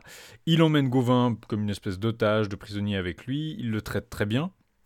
Et il lui présente sa sœur, la fée Florie, donc Florie, sœur de, de. Euh, Gauvin tombe complètement en pamoison, il devient immédiatement amoureux, il la voit comme un... Comme, il, se dit, mais est-ce que c'est un ange? Elle est, plus qu'humaine, tellement elle est belle. Euh, Floris lui propose donc de l'épouser, donc ça se passe plutôt bien, et... Euh, il est plutôt content parce qu'il se dit bah, c'est le neveu du roi Arthur, c'est pas rien quand même, c'est un bon parti pour, pour ma sœur. Gauvin est plutôt content. Et un jour naît un certain, justement, Vigalois, qui plus tard séjourne de nouveau à, Carduel, et il y a une demoiselle accompagnée d'un nain qui vient à la cour d'Arthur et qui réclame euh, qu'un chevalier tente une aventure. Donc voilà, est-ce qu'il y a un chevalier qui va être, euh, tenter l'aventure de, de Corotin, c'est-à-dire délivrer un, endroit euh, qui est sous le joug d'un méchant chevalier, un cruel chevalier qui s'appelle Roas de Glois, ou de Glois, et qui a trahi jadis et assassiné l'ancien roi de Corotin, donc l'endroit où il faut aller faire la quête. Végalois, s'il y arrive, obtiendra l'amour de la belle Larry, qui est la fille de ce roi qui avait été assassiné traîtreusement. Alors il part avec la demoiselle et son nain, donc là on est assez... Euh, euh, il y a peut-être moins la, question de l'identité euh, qui se pose que dans le Bel Inconnu, bien sûr, mais le début est quand même assez proche. Jeune chevalier, fils de Gauvin avec une fée, qui doit faire ses preuves quand une demoiselle vient à la cour annoncer une aventure. Il prouve sa valeur en battant un chevalier rouge, alors là on pense un petit peu plus à Perceval. Après quelques aventures, il rencontre euh, Larry, il en fait connaissance et il tombe amoureux d'elle, bien sûr, dans un château qui s'appelle Roymund. Il suit un cerf. Euh, je, crois que je crois que dans la version originale, c'est un cerf euh, qui a une couronne. Donc là, on pense un peu à ce qu'on va retrouver plus tard dans le Lancelot en prose, mais théoriquement, l'œuvre aurait peut-être même été écrite avant. Alors là, il y a un petit peu de débat, justement, la date devient un peu cruciale. Est-ce que c'est une preuve que cet archétype du cerf qui a une couronne existait avant et a été recyclé par la quête du Saint Graal et le Lancelot euh, en prose? Ou bien est-ce que c'est que, que le Vigalois a été écrit plus tôt autour de 1220 et donc il aurait pu s'en inspirer euh, mais il y a des gens qui penchent plutôt du côté folklorique. Donc ce serait une de ces histoires sur... Euh, parce que ce, ce cerf, il va se changer en humain et on apprend que c'est le fantôme de l'ancien roi de Corotin, enfin c'est une espèce d'esprit, et il lui donne une feuille de tilleul ainsi qu'une lance pour tuer euh, l'horrible dragon Phéton, ou Phéton.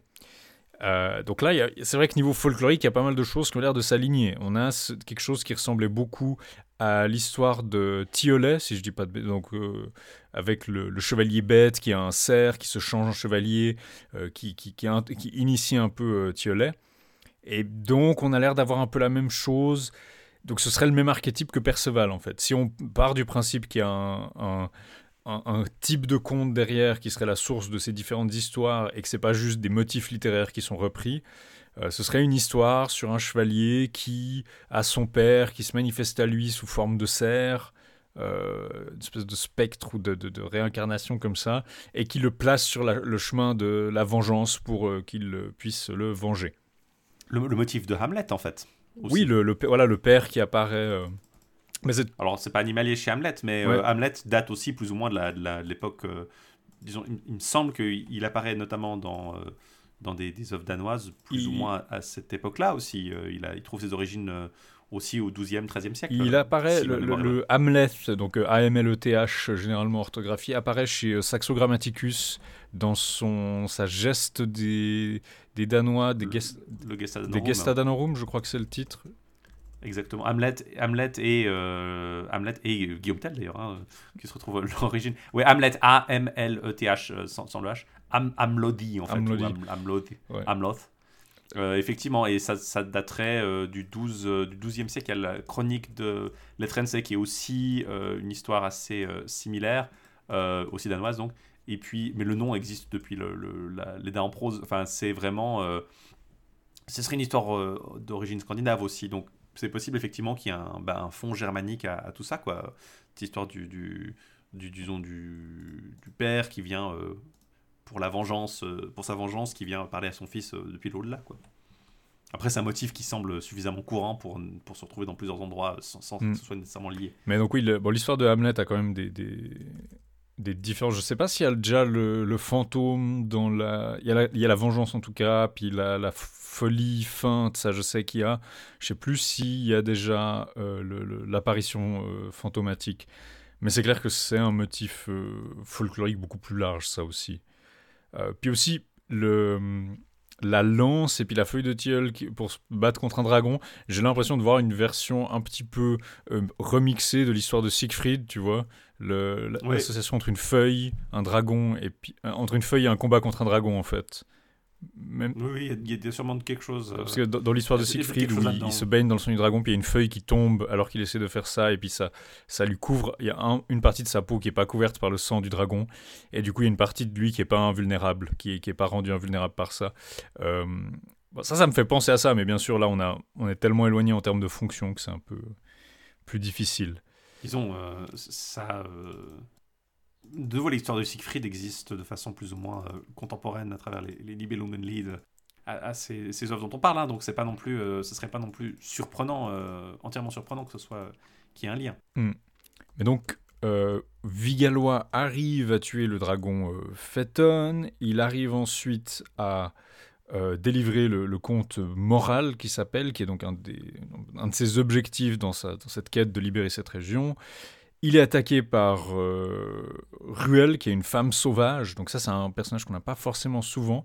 Euh, et puis, il tue le nain Carios, donc là, il tue un nain quand même. Et puis, un, nommé Marin, Marine, une sorte de centaure, euh, mais qui a une tête de chien. Donc, une espèce. Bon, la description est un peu. Voilà. Euh, qui sont les deux des serviteurs de ce méchant chevalier euh, Roas. Et après avoir combattu un comte Adam, Adam, qui. Par contre, il ne le tue pas, lui, il va réussir à le soumettre, à en faire son, il va devenir son ami, il va, il va se soumettre à lui et, euh, le, rejoindre. Et après ça, il parvient à tuer Roas et à épouser euh, Larry. Alors que ses noces sont juste terminées, il y a une espèce de deuxième aventure. Donc là, il a réussi à épouser sa dame.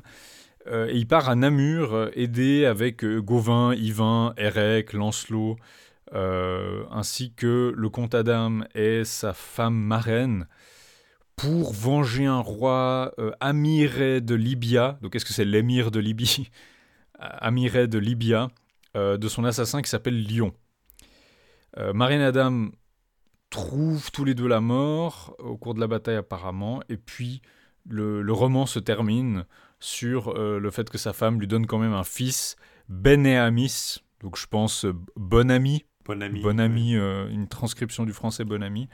Il y a beaucoup de, mots directement en français dans le texte, mm. littéralement, dans, les œuvres euh, allemandes dont on vous parle. Hein. C'est souvent euh, c'est souvent un motif, disons, qui est récurrent, comme pour montrer qu'ils avaient, bien lu la version française. Oui, ou alors par exemple, le, terme, par exemple, quand il parle dans la même chez Wolfram, je crois, ou euh, sûrement dans le Lancelot, quand il parle de la, bonne amie du chevalier, ils utilisent parfois le mot ami, par exemple.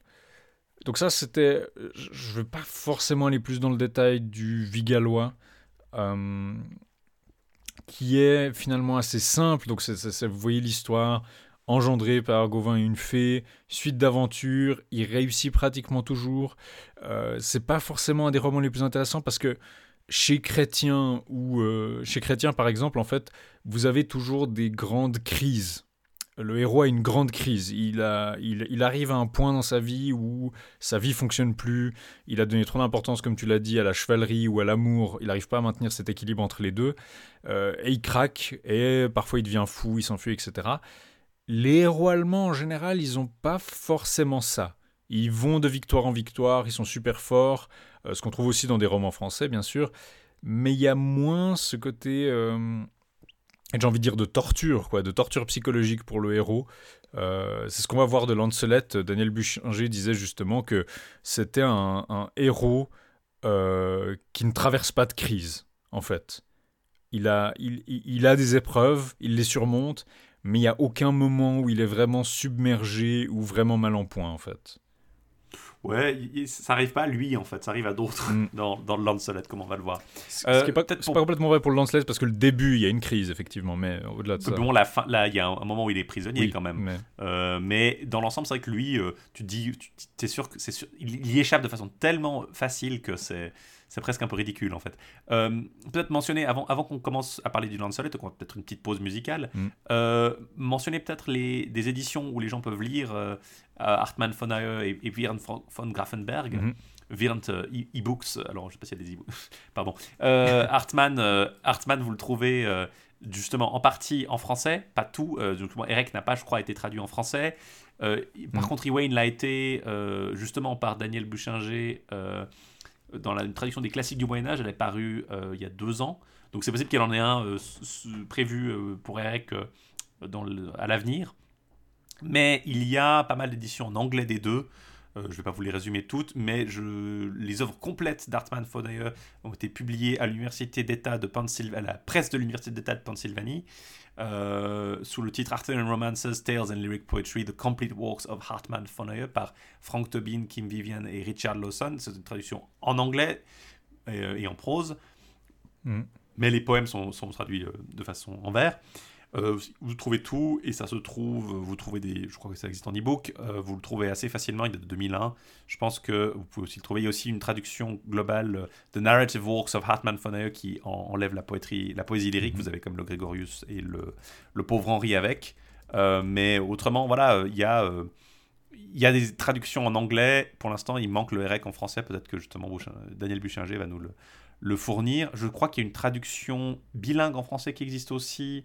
Euh, avec une édition euh, à Brepols, enfin euh, chez Brepols, dans les textes vernaculaires du Moyen Âge, mm. avec un texte et une traduction par Patrick Del Luca. donc si vous voulez avoir le texte en allemand à côté du français, ça peut être une solution. il pourrait, bien sûr, ben, sinon il existe toujours les vous avez toujours le choix d'aller. Mais je crois qu'il y, a moins effectivement d'éditions de, de d'Erec aussi, hein, comparé à Ewayn qui a été peut-être un peu plus qui a été un peu plus édité aussi. Donc, mm. c'est pas un biais que francophone, euh, ce, que je vous dis là. Euh, pour Vigalois, il y a eu le Vigoleis, donc qui a une édition imprimée même plus tard de 1600 et quelques, donc au XVIIe siècle, qui a été imprimée aux presses de l'université Paris-Sorbonne. Euh, qui est une traduction qui a été imprimée. Ils ont aussi repris les illustrations, les gravures qui ont été prises dedans. C'est peut-être intéressant. Il y a quelques variations. Euh, dans l'histoire euh, imprimée, notamment, je crois que le cerf devient un dragon. Euh, Donc il y, a quand même deux trois changements que je pourrais pas vous dire côte à côte. mais le plus simple, généralement, c'est justement Daniel Buchinger qui a traduit Vigalois, le chevalier à la roue, dans les traductions des classiques du Moyen Âge en 2004. et il avait aussi été édité en 2001 chez Elug par Claude Lecouteux et Véronique Lévy. Donc ça, c'est peut-être probablement plus difficile à trouver en termes de, de, de, tirage, bêtement. Euh, mais euh, Vigalois a été édité, ça peut se, se, retrouver par-ci par-là. Préciser que euh, Daniel Bouchinger n'est pas, Bouchinger peut-être plutôt, ne représente pas qu'une traduction, qu'une, disons, un, côté français. Hein. Elle mm. a aussi publié la, la, dernière édition en date de Vigalois, par exemple, en allemand. Mm. Enfin, dans un, pour un éditeur allemand, en l'occurrence. Donc, c'est pas seulement, euh, elle, ne fait pas que traduire. Elle n'est pas que ambassadrice de, la germanistique, elle est elle-même euh, une des grandes spécialistes. Voilà, elle est euh, même du côté, même autre. Hein. voilà donc où vous pouvez lire ces, deux, ces trois œuvres, en tout cas, qu'on va peut-être pas, euh, je pense pas qu'on s'apesantira plus avant même sur Eric euh, et euh, Ewayn, mais on va par contre se pencher un peu plus en détail sur le Lancelet. Du coup, avant de vous reparler du Lancelet, on va vous faire entendre une chanson de Minnesanger qui s'appelle euh, Owe un Minnesanger qui s'appelle Neidhart von Reuenthal. Et on va écouter Mary Springfield à la viole de gambe, qui dirige le Newberry Consort, et c'est la voix du contre-ténor Drew Minter.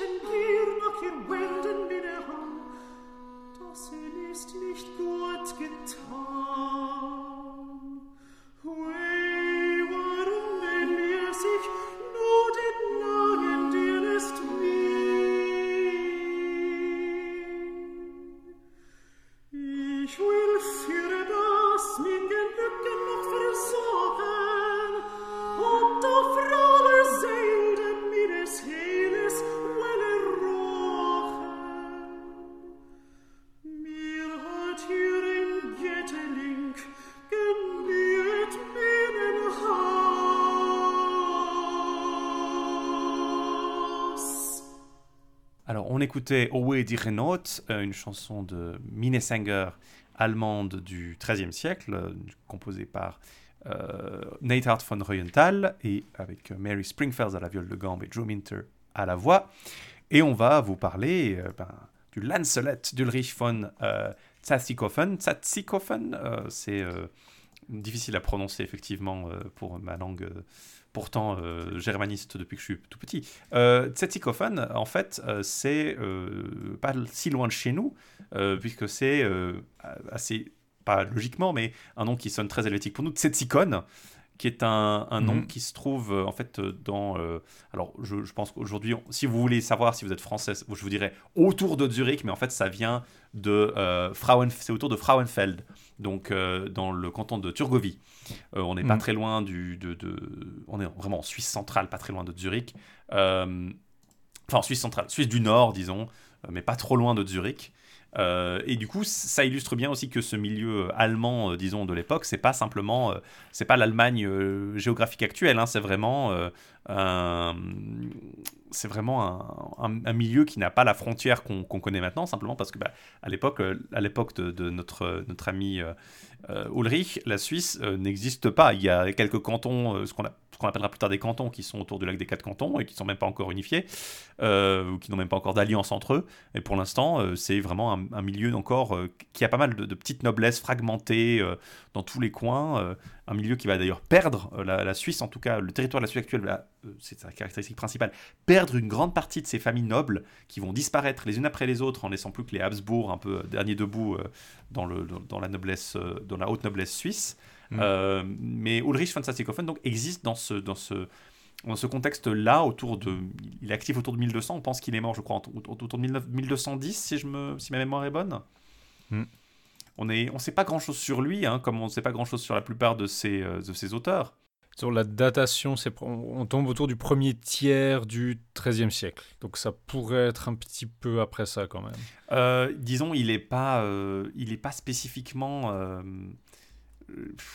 on, sait qu'il n'est pas aussi connu qu'Hartmann, il n'est pas aussi connu que Wolfram, il apparaît pas dans le, euh, dans le Codex Manesse par exemple.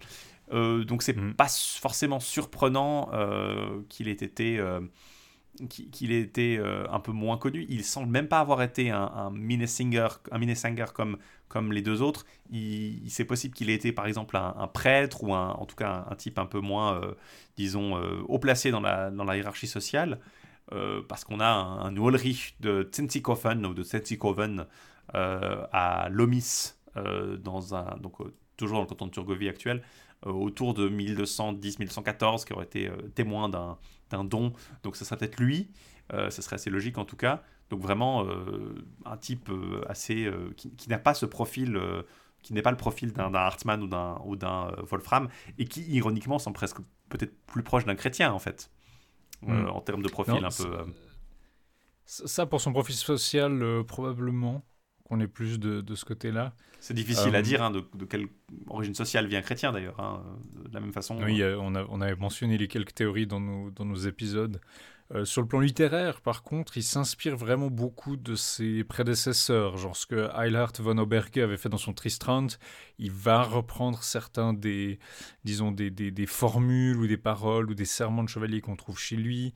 Euh, chez Wolfram, il prend plusieurs choses, notamment des, des, graphies. Il mentionne par exemple gornement de, de Goro, mais il utilise gournemans, exactement la même forme que, que Wolfram. On pense qu'il l'a reprise chez lui plutôt que chez, chez Chrétien, même si c'est possible théoriquement qu'il connaisse le français.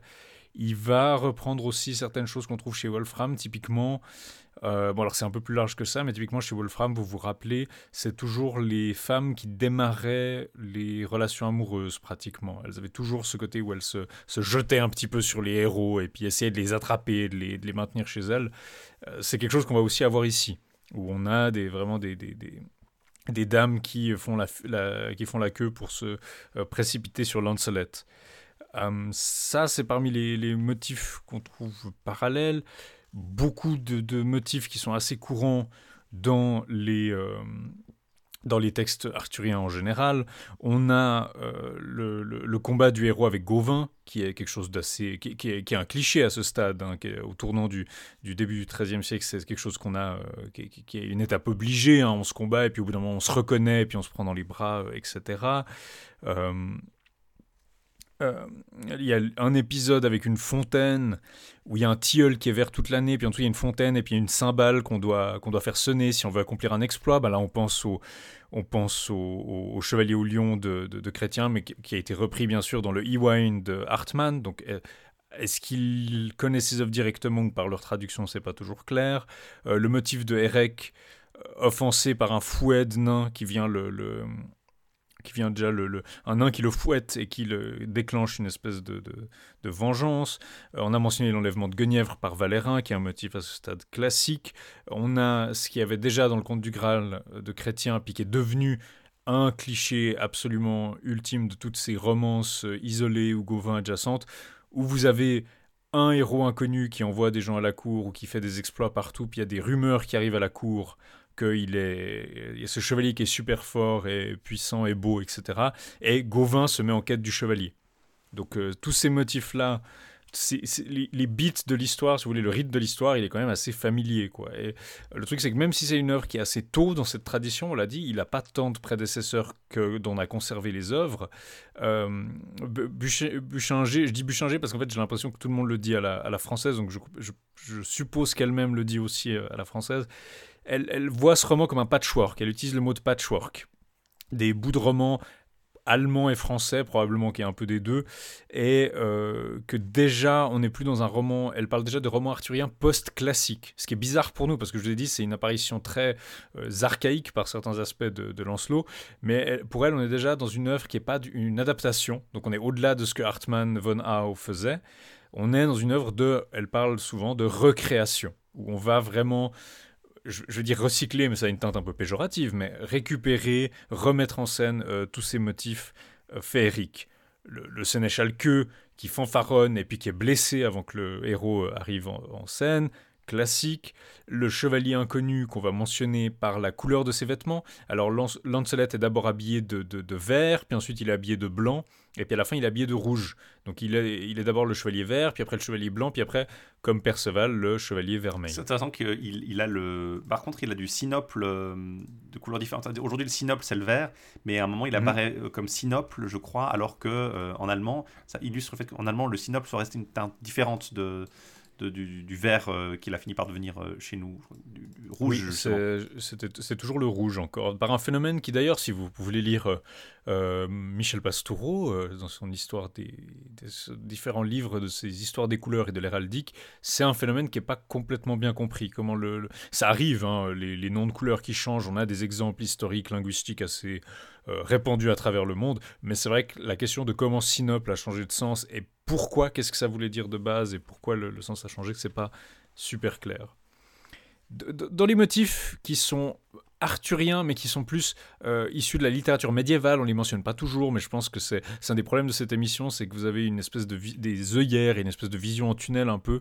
Euh, si vous regardez que les choses arthuriennes, bah, tôt ou tard, vous allez bloquer, puis vous retrouvez avec des, des motifs qui en fait sont parfaitement banals dans la littérature médiévale plus large, mais qui ont l'air euh, un peu remarquables parce qu'ils sont plus rares dans cette section-là.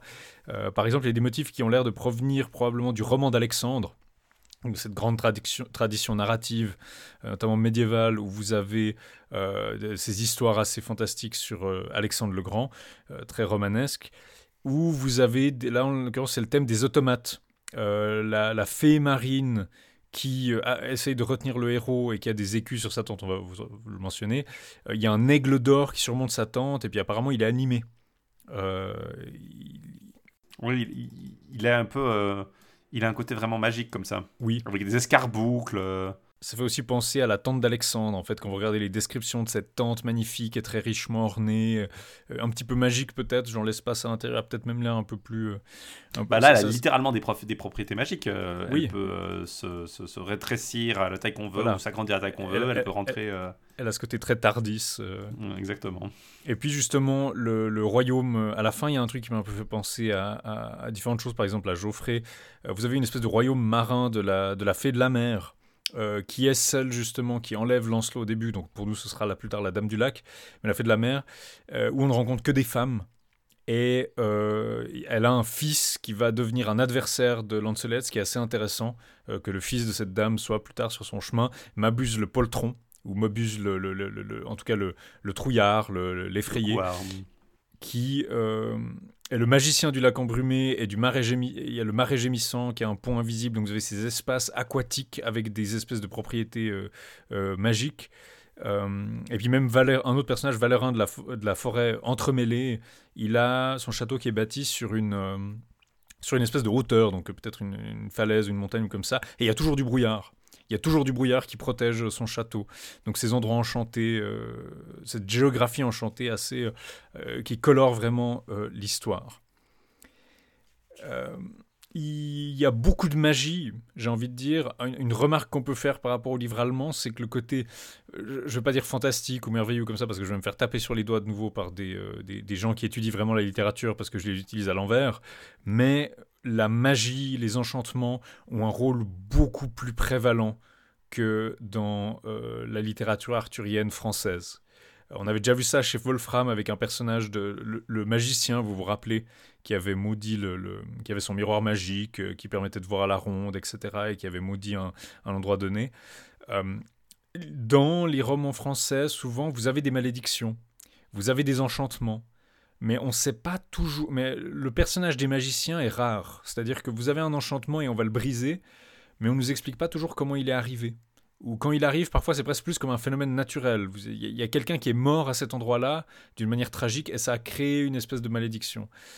Là par contre, vous avez beaucoup plus d'enchanteurs qui, sont, qui ont un rôle actif dans l'histoire.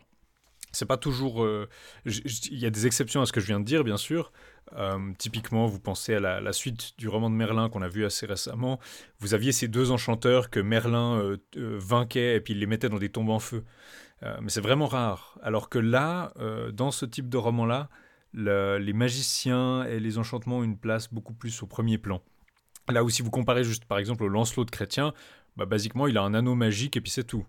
Il y a des objets un peu magiques, des lieux un peu magiques, mais euh, vous n'allez pas voir autant le, sortilège comme ressort narratif. Euh, je, rementionne juste vite fait euh, que vous pouvez lire ce texte dans les traductions des classiques du Moyen Âge, si je ne dis pas de bêtises, par Daniel Buchinger chez Champion. J'ai un doute sur la, la non, oui, c'est bien les traductions des classiques du Moyen Âge. Il n'est pas si long. Aux éditions, non, il est assez court, il se lit assez vite. Moi, j'ai. C'est quoi 150 pages, je pense, de texte. Euh. Un peu plus, mais euh, oui, oui, dans ces eaux-là, euh, vraiment, ça se lit assez vite. Puis, bon, en plus, c'est pas. c'est pas c'est un peu répétitif par moment, mais c'est pas non plus extraordinairement. Non, c'est plus... C'est plus varié que pas mal d'œuvres qu'on a vues ici, je trouve. Il y a quand même plusieurs fils narratifs, c'est assez facile à suivre. Puis il y a le côté assez rigolo de voir, bah, de repérer un peu quel quelles parties sont particulièrement inspirées par quel truc. ah tiens, ça c'est un fragment de, du, du, manteau Motei. Ah, ça c'est un fragment qui vient plutôt du... du... Là, il y a bah, le bien inconnu par exemple. Donc il y, a vraiment des bouts un peu comme ça qui sont amusants à, lire. Puis, sinon, autre chose. on va le dire en abordant l'œuvre elle-même, mais c'est aussi un livre qui est très CPS Core. Si vous suivez C'est pas sourcé, il y a quand même il y a quand même deux trois passages qui m'ont disons qui, qui, suscitent euh, que je trouve assez drôle sur le plan disons avec un angle histoire des religions euh, qui est pas vraiment euh, qui est pas vraiment je pense pour la plupart du public c'est pas quelque chose qui, qui, joue mais moi ça m'a fait ça m'a bien fait rire mhm. je propose de commencer à vous parler de, de l'histoire elle-même je me suis appuyé sur un peu, pour, pour essayer de vous distiller un peu ça, je me suis appuyé sur les résumés qu'on trouve. Euh, il y a la page Wikipédia qui ces dernières années a été beaucoup rehaussée. Euh, donc si vous voulez commencer, vous pouvez aller regarder là-bas. Il y a pas mal de discussions des thèmes, il y a, il y a un, schéma des différents personnages, ce qui est assez pratique. Il y a un résumé assez complet. Euh, c'est drôlement complet, donc je sais pas qui a fait ça, donc merci à eux.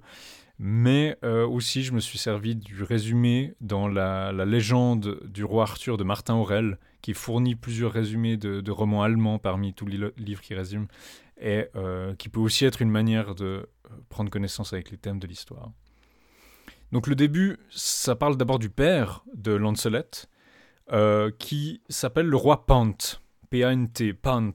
Donc c'est probablement bien sûr lié à Ban de Benoïc, et donc ça pourrait effectivement être une trace de tradition archaïque sur le, père de Lancelot. Il, il, a quand même une, le côté comme ça, c'est assez intéressant parce qu'il a un profil comme assez différent du roi Ban mm. tel qu'il nous est présenté euh, chez, euh, dans, le, dans le roman en prose en fait. Et surtout, Lancelot est pas tellement associé avec Ban avant, euh, avant à l'époque de Chrétien, donc c'est assez intéressant mm-hmm. effectivement comme tu le dis, même s'il n'est pas tout à fait identique. Hein. il a ce rôle assez différent ce profil un peu différent. Il n'est pas vraiment un, un noble roi qui a un, des, conflits de voisinage, c'est vraiment un problème interne qu'il a, le, roi Pant. Oui, alors il, est, euh, il règne un peu en tyran sur le royaume de Genevis ou Genevis, donc il règne sur Genève, Antoine, ton ancien euh, domicile au bout du lac. Genevis, le Genevois, exactement. Il est, il est, il est, il est comte de Genève, roi du Genevois. il, il, est comte de, de Genève. Euh, il y a des gens qui ont essayé de voir Genevis comme dérivé de Gaune. C'est possible, hein, c'est une possibilité. disons que mais... et, Benoît sont associés euh, dans l'Oslo Prose, mais ça me semble. Bien sûr. ouais. Ce serait, euh, ce serait en tout cas, il est un peu. Euh, c'est possible que ce soit aligné avec ça. on disait que c'est une tradition archaïque, c'est aussi possible qu'il y ait une œuvre française entre Chrétien de Troyes et puis le Lancelot en prose et qui a été reprise là. La datation n'est pas non plus super solide.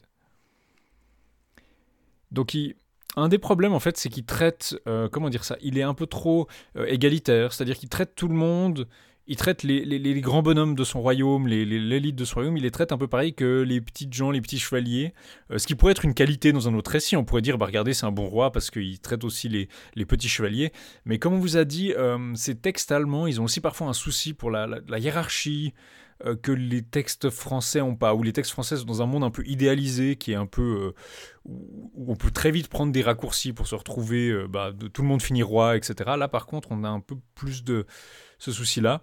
Et donc les grands du royaume, ils commencent à s'énerver. Ils se soulèvent, ils se rebellent, ils ravagent tout. Ils tuent tout le monde dans le château, sauf Clarine, la femme du roi, donc la mère de Lancelot.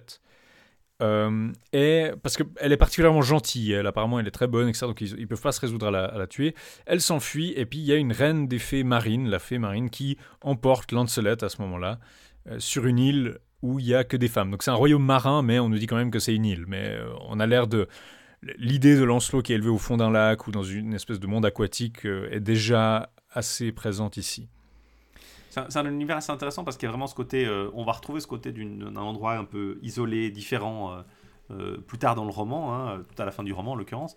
Mais là, ce qui, me fascine un peu, c'est le côté, bah, comme tu l'as mentionné plus tôt, il n'y a que des femmes à mm. cet endroit-là. Et surtout, pour du coup entraîner Lancelot au combat, parce qu'elle va l'élever comme un bon chevalier, elle va avoir recours à des, espèces de ouais, de, d'hommes des eaux, de, d'ondines, euh, mhm. d'esprit des eaux, ou de, sirènes, euh, mais euh, masculins en fait. Des, des, traduit des ondins. pour qu'ils apprennent à serrer d'une épée d'un bouclier. Ouais, des tritons ou des trucs comme ça. ouais, c'est dommage que ce soit une partie qui est un peu abandonnée de, de la légende arthurienne en général parce que ça, ça pourrait raccorder un côté plus high fantasy quoi. Le côté outre-monde, voilà, qui, est un peu qui est à peine exploré là, je trouve, je trouve ça intéressant effectivement. Puis après, ils pourraient vendre des, ils pourraient faire comme ça. Il y avait Barbie, il y avait des Barbie sirènes. Ils pourraient vendre des Lancelot sirènes avec des. Euh, je sais pas, il faudrait. Exactement. As, Hasbro pourra reprendre ça dans le futur. Euh. Non, c'est pas une mauvaise idée effectivement. Euh, Lancelot, Lancelot, Lancelot, Just Add Water, Lancelot 2 Zo, hmm. comme dans le, la, le teen show. puis donc, Lancelot a à peu près 15 ans, il apprend aussi la, la musique, il apprend à se servir d'un arc, il est très bon. Il est jamais monté à cheval, euh, il, euh, c'est un peu le problème parce que voilà, il savait pas ce que c'était un harnais. Mais donc il voudrait aller euh, faire des tournois et des joutes. Donc il y a ce côté justement le jeune homme élevé un peu loin du monde, mais il commence à vouloir faire ses preuves. Et puis elle demande à, il demande à la fée de lui donner son nom. Et là il y a un côté un peu particulier, c'est que elle, dit T'es trop jeune, j'ai peur que tu meurs sur le chemin. Euh, la pudeur et d'autres soucis qui m'accablent m'interdisent de te dire euh, son nom. Et tu ne l'apprendras jamais, ton nom. Puis alors il dit Bah alors laissez-moi partir sans nom parce qu'il faut bien que j'y aille. Puis elle dit Non, non, mais ton nom, tu l'apprendras quand tu vaincras le meilleur chevalier du monde, le meilleur chevalier qui a jamais existé. C'est Iveret, Iweret, donc avec un W, Iveret de la Belle Forêt. Et il dit De la Belle Forêt donc je pense c'est Schönwald, Baie-Forêt. Donc souvent vous avez une expression allemande et puis le nom euh, redouble l'expression. Hein. donc Baie-Forêt, Belle-Forêt. Son château s'appelle euh, Dodon et puis apparemment elle doit se venger de lui, il lui a fait des torts jadis. Et puis si il arrive à le battre, euh, il récupérera son nom euh, rencontre sur son chemin, donc il part finalement, elle lui donne une épée qui a des beaux ornements en or et qui coupe euh, le fer comme l'acier. Donc une épée pas forcément magique, mais en tout cas une très bonne épée, avec un très bel aigle en or dessus, euh, le bord couvert de zibeline. on nous raconte vraiment le, bois arnois, blanc comme le cygne, et c'est ces beaux vêtements il part sur les flots de la mer avec la bénédiction de main de dame, donc on est quand même dans un monde un peu aquatique, et il va entrer progressivement dans le monde euh, de la chevalerie. Il rencontre un nain qu'il fouette, donc c'est un premier outrage comme ça, puis euh, le chevalier euh, jo de Litz. c'est Geoffrey, effectivement. Geoffrey qui, qui remarque que bah, il chevauche un peu n'importe comment. je vous cite votre bouclier ballotte dans tous les sens et vous laissez pendre la bride. Vous êtes assis sur votre cheval et vos longues jambes serrées, votre monture fait des bonds et galope de ci de là. De plus, vous tenez votre lance de telle façon qu'elle vous gêne.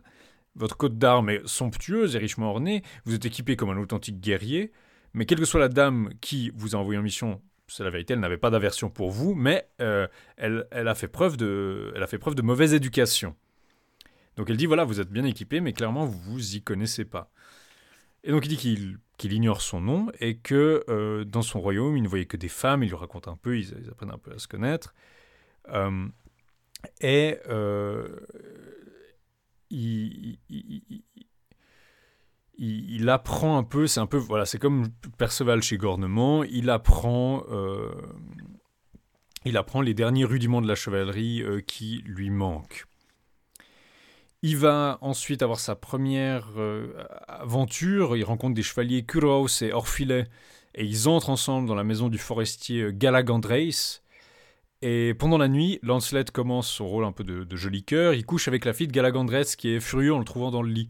Euh, Lancelot se bat contre lui, le tue et épouse la fille du forestier, en devenant ainsi seigneur de, remplaçant le châtelain. Donc c'est quand même assez le château s'appelle Moritz. Et euh, on nous avait prévenu, en fait, avant d'entrer dans le château, ils avaient été prévenus que c'était un de ces seigneurs un peu difficiles qui couvrent les gens de honte pour pas grand-chose. Euh, ça me fait penser un peu au chevalier, au, deux chevalier à l'épée. Chevalier à l'épée, oui, parce qu'on dit justement il a une très belle fille, mais attention, il est un petit peu chatouilleux. En fait, il est accompagné par deux autres chevaliers, c'est ça que je trouve aussi rigolo. Il est accompagné par deux types qui, qui, sont arrivés avec lui chez ce type. Euh, l'un d'eux s'appelle euh, Orphilet. Euh, mm. Et Orphilet est un chevalier de la table ronde en fait. C'est comme ça qu'on va commencer à voir un peu le, disons, entendre parler de notre, notre héros à la table ronde, parce que Orphilet va, va va en parler après, après coup. Mhm. Et euh, il y a aussi euh, Kouraous, je crois, ou Kouros, je ne Mhm. connais pas, euh, je vois pas qui, de qui serait l'équivalent. Orphilé d'ailleurs non plus, je vois pas tellement de, de, de chevaliers dont il pourrait être l'équivalent.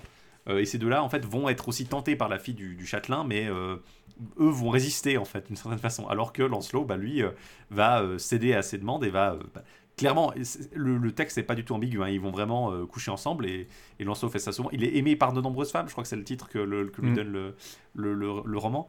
Et c'est assez fascinant de voir à quel point c'est vraiment euh, littéral, quoi. Il est, euh, il couche avec, la, les- avec tout le monde, il a... et c- et on s'attendrait à ce que ça lui emmène des, en- des embêtements, parce que, bah, littéralement, hein, Il, on devient bigame, euh, c'est un Voilà. petit peu un problème. mais non, c'est toujours, euh, c'est toujours de façon héroïque. Tout le monde est toujours très content de finir par coucher avec lui. Et Non, lui, il y a- il n'a pas de souci à changer de, de, de- comme ça. Il n'y a, pas de crise, mais c'est vrai que c'était un peu. On avait vu ça dans le Partival où il y avait le père de.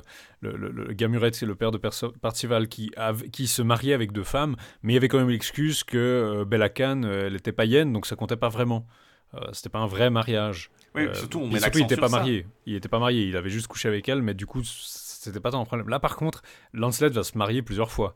Euh, puis parfois, il est retenu un peu contre son gré, parfois, c'est un peu plus. euh, Donc, la, dame, je sais pas, je, je je l'ai pas dit, mais elle se, j'avais dit que c'était les dames qui initiaient la, la relation amoureuse. Puis là, c'est elle qui, effectivement, est un peu euh, échauffée et qui vient voir les chevaliers. euh, et puis, elle leur donne un anneau d'or, euh, les uns après les autres. Elle veut leur donner un anneau d'or et leur dire tiens. Puis les chevaliers disent non, je n'ai pas mérité ça par mon service d'amour. Puis finalement, c'est Lancelot qui va accepter ça. Puis il va y avoir ce combat contre son père. Le, qui, est blessé, qui lance son couteau qui se plante dans la manche de, de Lancelot et l'accroche au mur, et puis euh, voilà. Il, il- puis la fille, justement, a pas l'air si chagrine que son père soit mort parce qu'elle arrive à apaiser un peu les, ses vassaux et dire bah voilà, ce, ce guerrier qui l'a tué, il peut prendre sa place ici. Euh, il se lance quand même dans l'aventure de, de- du seigneur ligné de Limorce qui, euh, donc il, va là-bas euh, en le défiant, il est mis au cachot, et puis on va l'amener sur un terrain, sur le terrain d'un combat euh, qui va l'opposer à un géant en fait. Donc c'est une espèce de, de ces combats, de ces aventures euh, rituelles, puis à des lions. Et puis une fois que le chevalier est épuisé par ces combats-là, il y a Ligné qui arrive enfin sur le terrain et il arrive à le tuer et à épouser. Bah, vous voyez, ça se répète déjà un petit peu. Il épouse la nièce de Ligné qui s'appelle Ad ou euh, j'imagine Ada peut-être, mais je crois que c'est écrit toujours euh, Ad.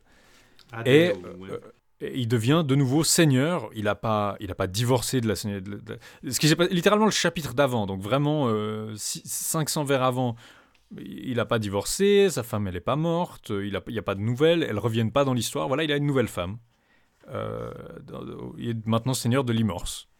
C'est vraiment, c'est, j'aime beaucoup le- la description du combat euh, dont il finit par euh, il se sauvegarder euh, parce qu'elle elle, elle accepte finalement de le, de le protéger en fait en quelque sorte. Elle, demande, elle, inter- elle fait son, elle fait intercession pour lui en fait. Mm. Cette Ad. Et de nouveau, comme tu dis, c'est de nouveau le, le personnage de la fille ou de la nièce ou de la, de la- le, le pendant féminin, disons, d'un maître qui finit par la, euh, par, par, disons, déroger à ça et à et, et trahir, si on veut, la figure paternelle au Mm. profit de euh, au profit de, de Lancelot en fait. C'est un motif très récurrent. Euh, et de nouveau, effectivement, comme tu le dis, cette espèce de bigamie perpétuelle euh, dans lequel il, enfin, tri quadrigamie euh, techniquement. Ouais, Je crois, en tout, je dans sais le- pas si la, troisième, je suis plus sûr. On va voir au fil du temps. Je suis plus sûr s'il Bah, l'épouse aussi, mais non, ouais. il, il- il épouse, euh, bah, il épouse. il- Non, il est retenu par- parce que quand il est retenu par la fée, je crois qu'il ne l'épouse techniquement pas, puis après il épouse euh, donc je crois qu'il est marié semble- trois fois. Il, a, il semble pas avoir tellement de problèmes à coucher non plus avec des gens, même si elle la- leur, leur tient prisonnier non plus. Donc c'est- c'est vraiment euh, ce côté particulier, quoi. euh, Puis on, de, on- de- on- on disait que c'était une, une caractéristique de Gauvin, mais Gauvin, il épousait pas ses dames en général. Quand Ouais, c'est ça, il se marie, il- c'est c'est pour de bon, quoi. Il a pas de. C'est rare qu'il ait une dame fixe euh, de toute dans façon, le, canon, mais. Alors, alors que là, pourtant, c'est ça qui est assez intéressant que je trouve aussi. euh, le, récit est assez clair sur le fait que la, dernière qu'il épouse, en quelque sorte, c'est vraiment sa future, quoi. Toutes les autres, c'est vraiment que des, euh, étapes euh, en attendant. Mais par contre, la dernière qu'il va épouser, ça va vraiment être sa, sa, sa- chère tendre, son épouse, celle qui va lui donner ses enfants. Ça va être la seule personne avec qui il va vraiment avoir une relation euh, fixe et qui va être sa reine en fait en quelque sorte et dont il va être le, suzerain. Mm. les autres sont vraiment que des étapes. c'est intéressant parce que dans les autres récits allemands, souvent justement cette bigamie, justement comme tu dis, elle est, quand elle existe, elle est mentionnée, elle est justifiée. Typiquement Bella Khan, comme tu le disais dans le, dans le Partifal, mais dans le et, dans le Ewain, euh, mm. notamment, à un moment donné, il y a une dame qui essaie de séduire Ewain, et Ewain, contrairement à la version française où il est, il élude un petit peu, euh, là il dit clairement non, je ne peux pas, par amour pour ma femme, euh, Lodine. Mm-hmm. Justement, là c'est vraiment tout à fait différent. alors que dans la version euh, de, dans ce Lancelot là non euh, absolument rien à voir euh. c'est vrai que c'est bizarre parce que généralement le mariage avec la dame du seigneur c'est vraiment un accomplissement c'est voilà il y a eu une aventure et puis se marier avec et là on a vraiment l'impression qu'on n'a même pas le temps de, le savourer ou de, comprendre ou d'envisager que la femme disparaît immédiatement puis il en trouve une trois lignes après J'imagine que on peut justifier ça en cherchant un autre sens un peu à la suite de mariage. Peut-être qu'il y a une notion que ce mm. c'est pas vraiment un mariage, mais plus un, une espèce de, de de justification de la relation, c'est une espèce de. Je sais pas. Même, même, même sur, cet angle-là, c'est extrêmement bizarre qu'à chaque fois ils partent. Puis je peux peut-être imaginer comment ça a pu influencer le. si c'était ça la tradition primordiale de Lancelot, je peux imaginer comment ça a pu influencer Chrétien de Troyes pour avoir une espèce d'inversion. C'est-à-dire que le héros qui serait. Euh, qui serait vraiment le, le, le euh, infidèle au possible, donc c'est-à-dire qui se marie avec plusieurs personnes, qui est polygame, euh, qui devient un amant euh, transgressif en fait, où c'est il y a toujours la question du fait qu'il respecte pas le mariage, mais qui est complètement inversé. Oui, effectivement, il y a peut-être. Euh, Moi, je verrais peut-être une connexion là. Maintenant, c'est difficile à dire. Oui, mais après, c'est vrai que c'est pour nous, c'est vraiment Donc, une du coup, Comme tu le disais, ces exploits commencent à se propager jusqu'à la cour. Arthur se dit J'aimerais bien qu'on me, le, le ramène. Et puis, c'est Gauvin qui, qui s'y colle, qui va aller le chercher. Ils se rencontrent, ils se combattent, ils finissent par se réconcilier. Il est ensuite vainqueur du tournoi de Joffley. Euh, je ne saurais pas comment transcrire euh, ça, mais euh, il va pas, il va refuser en fait d'aller à la cour parce qu'il dit ma, situation ne le permet pas. parce que justement, il se rappelle de ce que la fée lui avait dit. Il doit, il, connaîtra pas son nom avant d'avoir combattu Iveret. Et donc, il veut accomplir cette quête avant d'aller à la cour. Ça l'amène à l'aventure suivante à Châtel-le-Mort, donc le château, probablement le château mortel, euh, mais euh, Châtel-le-Mort, le château de Mabuse, qui est le fils de la reine des fées qui a élevé euh, Lancelot. Et le château est enchanté par les pouvoirs de Mabuse, par une sorte d'inversion du courage. C'est-à-dire que les lâches qui entrent dedans deviennent courageux et les courageux deviennent lâches. Et donc, c'est ce que Mabuse va faire, c'est-à-dire que Lancelot entre dans le château et puis il devient immédiatement un, affreux trouillard. Euh, et, d'un seul coup, les gens se disent Tu as vu ce, ce il est. Les gens qui accompagnent. Euh, qui euh, Lancelot se disent bah, il a tué Ligné, mais il est, il, a l'air absolument, il a, il a l'air absolument, ce serait une honte pour nous parce qu'il a l'air vraiment nul en fait, qu'il ait, qu'il ait vaincu notre, notre oncle. Il est fait prisonnier au Châtel-le-Mort. Il est complètement honteux d'avoir été euh, battu à cause de, cet enchantement où il n'arrive pas. En fait, il n'arrive pas à se défendre. C'est comme s'il était dans une espèce de catatonie. On lui enlève, euh, Mabuse lui enlève son armure, sa, coiffe et il le tire par les cheveux. Euh, mais il reste complètement silencieux et, enfin, pas immobile, mais inerte, quoi. mais les prisonniers la plupart, ils prennent leur captivité plutôt bien. Ils sont assis quand ils mangent, ils s'assiedent à table. Euh, ils ont des bonnes manières. Euh, Lancelot, lui, euh, il, reste assis, il mâchonne. Il ne se lavait jamais les mains et il se comportait comme un vaurien. Il est vraiment apathique, il est méchant pendant 15 jours. Et ensuite, il voit un, incendie. Un incendie dehors, sur les terres de Mabous. Les habitants du château, ils voient ça les jeunes se disent ce sont les hommes d'Iveret de la belle forêt, Iveret de Belle-Forêt. Et ils voient que les villages dans le paysage qu'ils peuvent voir depuis où ils sont euh, sont vite réduits en cendres. Et puis Mabous, qui est un couard, un trouillard, il n'ose pas, il pas y aller. Il se dit c'est peut-être un piège, c'est peut-être pour nous attirer à l'extérieur et puis pour nous, nous battre. Euh, donc il va vers les prisonniers et il dit euh, Est-ce que parmi vous il y aurait un homme assez brave pour tenter cette, cette embuscade? Et puis euh, tous les autres se lèvent pour, pour se porter a priori volontaire, mais il y, a, euh, y a Lancelot qui se cache Alors ça sous-entend que tous les autres en fait sont des couards qui sont devenus euh, courageux dans la cellule. Puis Lancelot à l'inverse c'est un courageux qui est devenu couard. Et du coup Mabous saisit Lancelot qui monte sa couardise et il décide de l'envoyer. Euh, il va arriver dans un monastère où on apprend, qui s'appelle le fief des lamentations, où on apprend que Yveret est le, suzerain du lieu, qu'il a tué plein de chevaliers qui ont échoué en tentant son aventure. Euh, il possède trois royaumes dont il a hérité, sans compter ceux qu'il a, a, a conquis entre-temps. Et il a une... Et puis, là, ça intéresse peut-être un peu plus Lancelot. Il a une fille qui est la plus belle fille qu'on a jamais vue. Alors, bon, je pense que vous devinez un petit peu le, où ça va aller? Comment ça va aller? Et on nous dit que si quelqu'un convoite sa fille, devra aller dans la belle forêt sous un beau tilleul, donc cet arbre qui reste toujours vert, et il y a une source d'eau fraîche, et il a fait recouvrir de jolis arceaux. Et il y a l'eau qui sort d'une gueule de lion, donc elle est déjà très belle, elle tombe dans un bassin de marbre, et il y a une cymbale en airain, en bronze, qui est suspendue, et si vous la faites sonner avec un marteau, la troisième fois que vous faites sonner ce gong, eh ben, euh, débarque habillé en chevalier. Donc là, c'est vraiment, c'est pas, c'est pas exactement l'aventure de la fontaine parce que vous n'avez pas le côté euh, orageux, mais euh, il y a euh, cette épreuve à faire à une demi-lieue de ce monastère. Ce qui est intéressant, c'est que le, dans le récit, d'ailleurs, Idlis et, son père nous sont présentés d'une façon quasiment un peu ambiguë. Il y a mm. le, ils, ils, sont couchés sur un lit ensemble jusqu'à ce que ça arrive. Et ça, je trouve intéressant, c'est presque c'est pas directement dit, mais une espèce de. C'est comme s'il y avait vraiment un côté un peu un rôle incestueux là-dedans. Euh, je trouve ça assez curieux la façon dont c'est effectivement. Euh, disons le, rôle où, vous, Lancelot passe son temps à tuer des pères et des oncles et à immédiatement euh, marier leurs filles pour les remplacer à la tête de leur domaine, c'est un petit côté très oedipien, on va dire. Oui, il y a un peu de ça, quoi. Parce que ces chevaliers, en général, on voit pas leur, on voit pas trop leurs femmes. On voit pas s'ils ont une femme, on voit pas trop la mère des filles. Donc c'est clair que vous êtes un petit peu bon c'est un monde de, de, de, pères célibataires. Ça se posait des questions, effectivement. Et puis aussi, tu mentionnes le nom de sa, le nom de sa fille, qui est honnêtement le truc le, le plus absolument drôle de, de ce roman. Euh, la fille d'Iverette s'appelle Iblis, qui, euh, pour si vous le savez pas, Iblis c'est le nom, un des noms, euh, un des noms arabes du, du diable. D'ailleurs, probablement que Iblis c'est dérivé de Diabolos, c'est le, le nom classique du diable avec aussi Shaitan qui est le Satan. Et euh, je trouve ça absolument drôle parce que ça pourrait être un setup pour euh, un peu comme ce personnage qui s'appelait euh, Samaliel, où c'est, clairement un nom d'archange déchu dans, la, dans la, la quête post-vulgate. Moi, je trouve c'est le côté c'est pas sourcé que je mentionnais avant. Il y a le côté un peu assez ironique et donc on voit euh, Lancelot avoir une femme de plus, Iblis, la fille d'Iveret.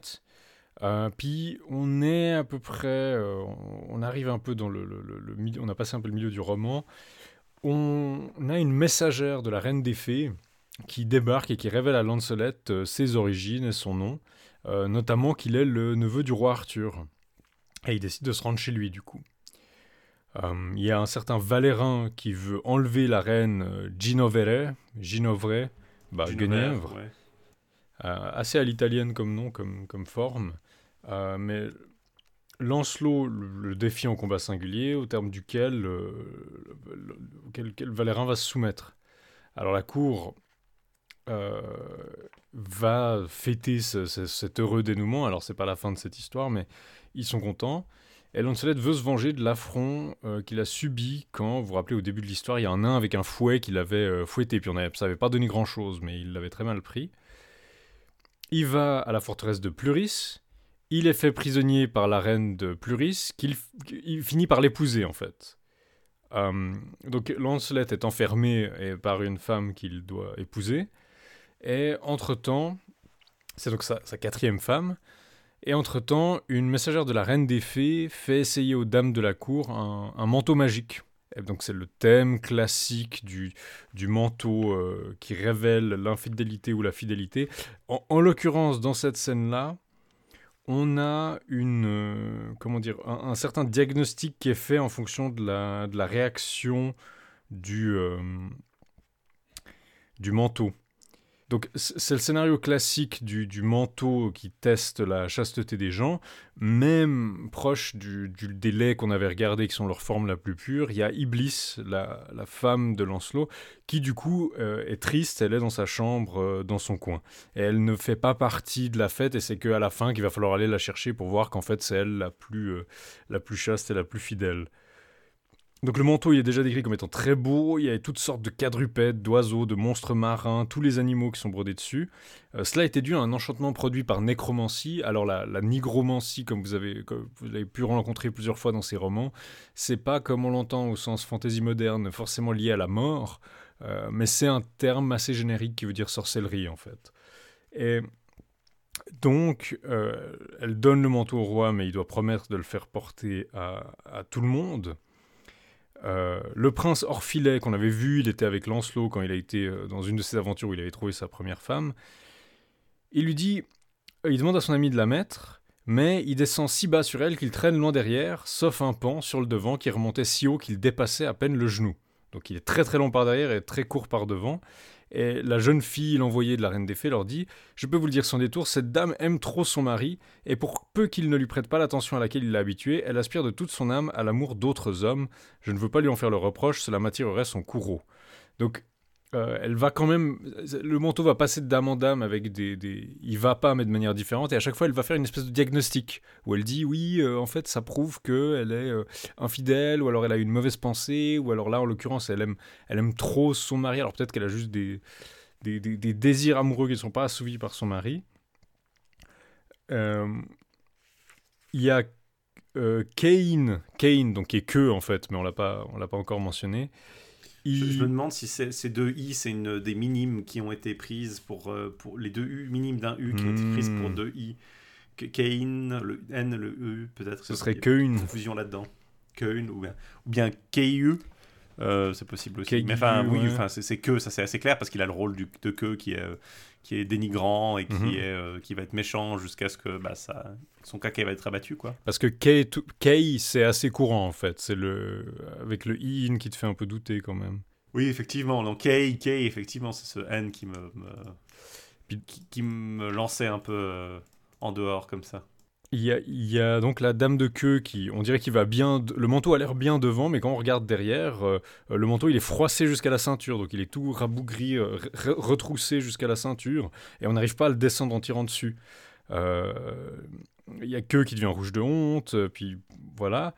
Il y a le fidèle Loi Philol, son nom est très proche de, de Lolilol, je pense que c'est une typo, il devait s'appeler. Oui, Loi, Loi Philol, j'aime beaucoup.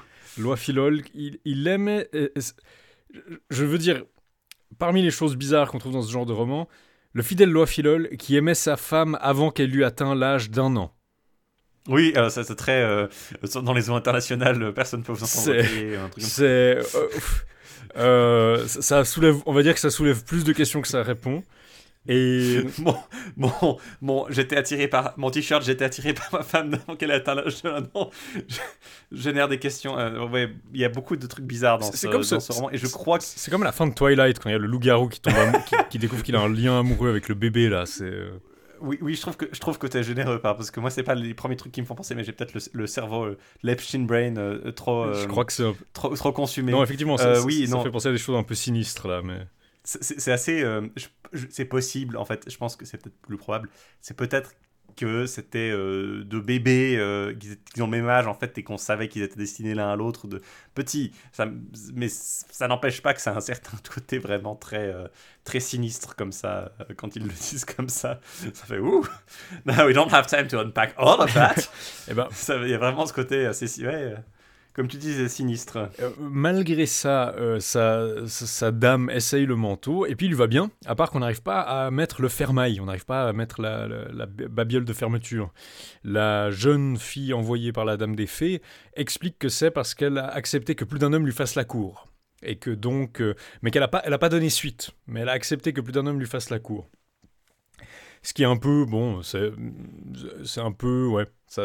Les, disons, les romans arthuriens, c'est un peu d'un roman à l'autre sur si c'est acceptable ou pas, euh, l'amour courtois, si c'est consommé, pas consommé. Euh. Bah là, en l'occurrence, c'était quand même un, certain déshonneur d'accepter les dons d'un homme sans l'en récompenser, comme elle dit. Ensuite, c'est le roi Givreise qui demande à son ami d'entrer dans le cercle. Il va très bien tout autour, sauf qu'il a un grand trou qui aurait dû être bouché par une grande pièce de tissu, mais elle n'en a pas.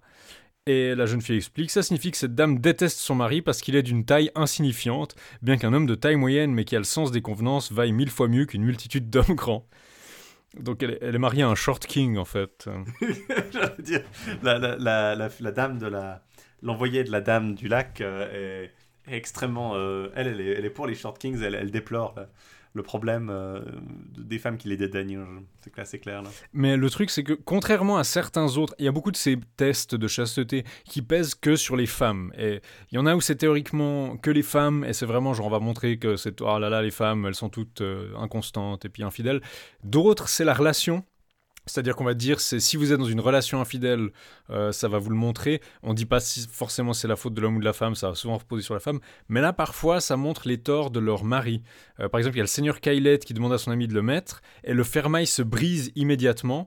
Ainsi, je vous cite, l'on su qu'il la faisait trop voyager. La jeune fille affirma solennellement que celui qui obligeait sa femme à demeurer en des endroits où elle ne voulait pas être était bien déshonorable, il la blessait au lieu de l'honorer. Cette profonde souffrance fait que plus d'un fermail se brise, il faut blâmer celui qui ne veut pas quitter sa femme d'un pas. Donc il y a là le seigneur Kailey qui est blâmé parce qu'il traîne sa femme avec lui partout, apparemment parce qu'il est jaloux, euh, mais en tout cas ça lui plaît pas. Et c'est là, c'est lui qui est blâmé, ce qui est pas, pas toujours le cas. Euh, ensuite, c'est le sage Maldouze, euh, qui, prie son ami de ne pas manquer de mettre le manteau. C'était la plus petite femme parmi toutes ces dames. Euh, lorsque elle lui mit le manteau après avoir fait une prière toute tremblante, il prit la taille d'une courte veste, de sorte qu'il ne descendit pas d'un pouce au-dessus de la ceinture. Euh, là, la jeune dame, la jeune fée, explique qu'elle est trop sujette à la raillerie. Elle examine tout le monde en faisant commentaires et insinuations. Voilà la raison de ce qui lui est arrivé. Donc c'est pas seulement ce qui concerne leur, euh, leur relation amoureuse, alors que généralement c'est plutôt ça, la fidélité. Là, c'est ah non, en fait, c'est pas une. Elle, dit trop de méchanceté. Ensuite, c'est la dame de Iwan. Euh, je suppose que c'est Iwain. Ça ne lui va pas parce qu'elle est trop niaise. Personne ne parviendra à la faire renoncer à ce qu'elle s'est mis dans la tête. Il est sauf celui qui ne sait pas céder et qui s'obstine dans son opinion. Donc là, par contre, c'était un test de bêtise. Euh, ensuite, il y a Enid, l'ami de Valvein. Donc, est-ce que c'est Enid euh, qui, serait ici, euh, qui serait ici à Paris avec Gauvin? Je sais pas, parce qu'Erek apparaît dans le, dans le, dans le récit, donc euh, on pourrait se demander, effectivement. Est-ce que c'est une autre Enid ou Enid Enid, Moi, Enid, je sais pas, moi, la seule qui me vient à l'esprit comme ça, c'est c'est effectivement c'est Enid, mais à mon avis, mais donc, là, en tout cas, le, processus va être euh, interrompu parce qu'on nous dit que cet ami de Valvein aurait pu l'essayer, ça aurait été son tour, mais il y avait déjà 200 dames et même plus qui avaient essayé le vêtement dans l'ordre qui correspondait à leur rang, et puis c'était bientôt l'heure de manger, hein, donc on va pas, va pas rigoler. Et la messagère, elle interrompt tout le monde, puis elle dit il y a une dame qu'il faut qu'elle le mette, puis elle est dans ses. On envoie chercher Iblis dans ses appartements, elle le met, et puis c'est le plus beau vêtement qu'on a jamais vu, et puis c'est à elle qu'il va le mieux. Donc, s'ensuit un chapitre sur la libération de Lancelot, où Valvein et Carjet, je sais, sais plus qui c'est Carjet du coup maintenant à qui il correspond, mais... Gaëriet, ah, ah oui, ben tu vois, Carriet. Ah, ce serait un ouais, bon oui. Euh... Monseigneur Carriet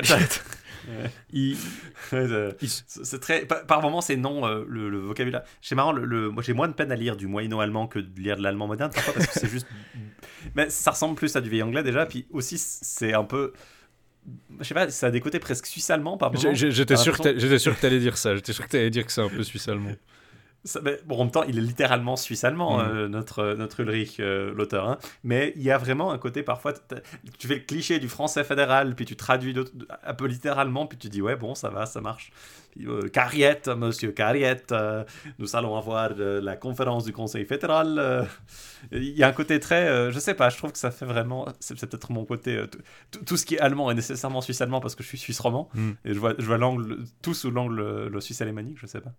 Mais il y a un côté vraiment, effectivement, pardon, euh, jeu de piste. Autant Walwain, si tu sais un peu. Euh, là, là, je suis pas sûr que ce soit évident, Walwain, à part ça. Pour euh, un non-angliciste. Walwain, je sais pas, toi, tout, je sais pas ce que tu en as pensé, toi. Tu as, tout de suite compris que c'était Gauvin, j'imagine, parce qu'on le dit assez littéralement dans le texte. Mais, bah, le, mais si... le sound shift, G, G, W, G, W, tu t'habitues un peu au bout d'un moment. Mais mais euh, c'est pas forcément évident. Euh, je pense que moi j'ai l'habitude de, ben, de lire, je sais pas, Gauvin, Chevalier Vert typiquement, euh, utiliser alternativement Gauvin ou Huawei, dépend selon ce qu'il a besoin pour faire une, rime, enfin pas une rime justement, une allitération, mm. parce que c'est de la poésie allitérative. Et du coup, bah, changer la consonne, euh, c'est vachement pratique mm. pour pouvoir. Et puis bah, G, il y a plein de G dans, le, dans Gauvin, donc parfois tu l'utilises, mais parfois tu veux utiliser un W. Donc Wayne, c'est assez pour moi assez, assez logique, mais euh, j'imagine que c'est pas forcément pareil pour un quelqu'un qui est juste habitué à Gauvin ou Gavan, à la Gavan, mais euh, hmm. effectivement, euh, c'est pas c'est pas nécessairement évident. Mais donc c'est Walwain, Cariet, mais aussi Eric et Tristram qui vont Tristram qui vont essayer de euh, aller libérer euh, Lancelot. Donc on a dit qu'il était fait prisonnier. J'ai parlé un peu en introduction, je n'ai pas mentionné la tente où il est fait prisonnier, cette tente magique qui a l'air d'être extrêmement vaste, etc., qui a un aigle animé dessus. Elle est euh, couverte de, de, elle est couverte de boucliers en fait. C'est ce truc où si vous tapez un bouclier, ben, il y a un chevalier qui correspond au bouclier qui va venir vous, vous tabasser en fait. Et c'est comme ça que, que Lancelot était entré là-dedans, puis il, a, il, lui a fait ses preuves, et puis la dame s'était dit en fait j'ai envie de le garder. Et donc ils arrivent là-bas, il y a un messager qui dit que euh, des gens arrivent, euh, que quatre beaux chevaliers, euh, très, très, qui ont l'air très courtois, très beaux, très, très riches et tout, ils, sont en train d'arriver. Et le message arrive à Lancilette qui est à l'intérieur et on lui dit que, et là je vais te dire, Antoine, si tu arrives à deviner à qui correspond quel bouclier, on le décrit leurs armes et on dit que il y en a l'un des chevaliers qui m'a fait un beau salut porte un lion avec une couronne. L'un et l'autre en or est très joliment travaillé en relief. Son bouclier, je dois le dire, superbe à l'intérieur comme à l'extérieur, de couleur azur des deux côtés. Le second porte un aigle d'or, c'est la vérité, mais je ne puis rien dire de plus sur lui. Le troisième chevalier avait un bouclier recouvert d'hermine blanche, dessus est fixée une manche de zibeline, qui fait un joli effet de contraste. Le bouclier du quatrième est orné d'une panthère. Alors j'étais pas, je suis pas sûr du tout. Je dirais que Cariette il a le lion avec une couronne, que Gauvin il a un aigle d'or, que Eric il a le bouclier d'Hermine et que Tristram il a une panthère. Je serais, je saurais absolument pas dire. Alors, euh, à, mon avis, le lion avec une couronne c'est Tristan, parce que le léonois. Hmm. Léonois, il y a toujours cette, cette C'est possible. Euh, c'est assez, euh, je, ne sais pas. L'aigle d'or, alors là. Gauvin, il a souvent dans les, mais beaucoup plus tardivement, Gauvin, il a souvent un aigle. Donc je me dis qu'il y a peut-être une espèce de connexion, mais ce serait un peu. Euh, je sais pas, il y a, a Kaeriet, Walwen, Erek et Tristan. Hmm. Erek, franchement, c'est vrai que c'est difficile. Euh, dans la liste, ils mettent d'abord Gauvin, ensuite Kaeriet, Erek, Tristan. Donc si c'est. Est-ce qu'il y a un ordre dans lequel ils sont mentionnés après? Je sais pas. S'ils sont dans euh, l'ordre d'apparition, c'est ce que j'aurais pensé. Ça voudrait dire Gauvin, Lion, Cariette à l'aigle, Hermine pour Erek, et puis Tristan aurait une panthère pour moi, le, lion, c'est quand même vachement associé avec le léonois. Donc, c'est pour ça, mais enfin. Après, peut-être que. On a, on, a, on a tendance à vouloir lire les armes de façon littérale. Mm. On a aussi tendance à vouloir toujours adopter. C'est vrai que généralement, dans une œuvre donnée ou dans un monde donné, ils, ont, ils commencent à avoir une, des armes acceptées, mais c'est pas forcément toujours le cas euh, assez nettement. Mm. Donc, je sais pas, ça peut paraître assez, effectivement. Euh, je sais pas, je sais pas trop comme. Il y a, y a des, des, des, points où tu sais pas trop, euh, effectivement, si tu dois lire littéralement ou, ou prendre ce que tu t'imagines être ce qu'on vont s'imaginer, tu sais pas comment ils vont, ils vont avoir l'idée, quoi, non plus. Hmm. C'est vrai que c'est assez. Euh, pas forcément évident. Non, c'est peut-être. Faut peut-être pas trop lire là-dedans, je crois que c'est un peu euh, atypique, comme souvent. Mais donc, ils arrivent vers la tente, et puis. ils il dit justement, euh, quand il y a Lancelot qui arrive, il dit Nous n'avons pas eu notre aventure l'an dernier cette année, nous allons aujourd'hui rattraper le temps perdu. Euh, donc Lancelot se dit qu'il va défendre et puis défendre, euh, qu'il va sortir et défendre la coutume là devant, même si il, s'en sert comme un prétexte pour, pour sortir en fait. en fait, le truc c'est qu'il va faire promettre, il va, il va faire promettre à sa dame de, de lui permettre de jouter. Mhm. Puis il va dire, je vais jouer contre eux, mais je ne jouerai contre eux qu'une fois. Et après, je reviendrai. Comme ça, vous êtes sûr que je reviendrai. Et en fait, le, truc tout simple, c'est qu'il va, il va, partir avec eux, partir après eux. Il va pas vouloir jouer contre eux. Il dit, euh, ouais, c'est vraiment. C'est la, c'est, la bonne astuce. Euh, il y, a, y, a, aussi euh, des choses assez marrantes parce que justement, il y a tous les chevaliers qui sont envoyés contre eux parce qu'ils défendent la tente habituellement. On nous dit que Eric tente l'aventure et puis qu'il désarçonne bien vite 73 adversaires, donc 73 adversaires, car il n'était jamais là des jeux de chevalerie. Euh, et puis au 73e, apparemment, il, joue un peu de malchance euh, en brisant la, boucle du bouclier d'un d'entre eux. Euh, pendant ce temps, pendant, qu'il distriait tout le monde en tabassant 73 chevaliers, euh, Lancelot et Valvain se mettent d'accord sur ce qu'ils allaient faire. Et euh, justement, ils commencent à.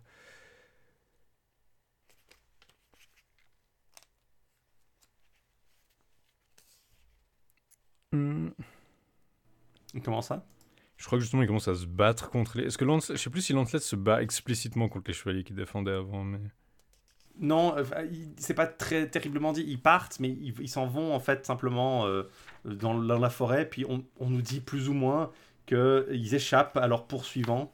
Euh, et c'est très. Euh, on dit simplement beaucoup, beaucoup y perdirent la vie et l'honneur. Jamais je de ne combattre hardiment que nos cinq amis.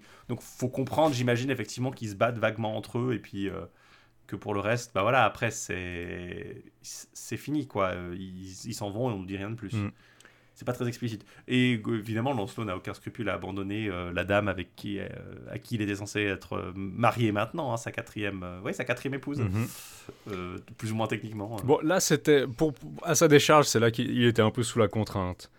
Mais du coup, donc, une fois qu'il a eu sa super côte de maille blanche, il peut. Il, il a aucun.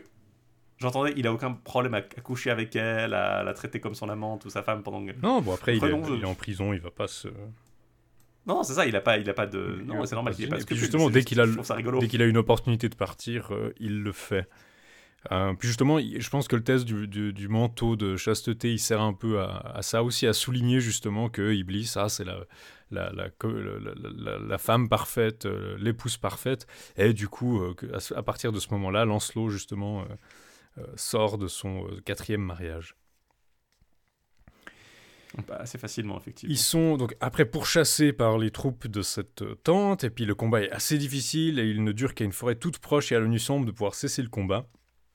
Ce qui enchaîne immédiatement sur une autre aventure. Si on avait parlé de Valérin qui avait été battu par Lancelot, ben là, Valérin euh, choisit de nouveau d'enlever Guenièvre. Alors, il avait essayé la première fois façon, euh, façon Tristan en prose, tu sais, débarquer puis dire je, je, voudrais prendre, emporter Guenièvre.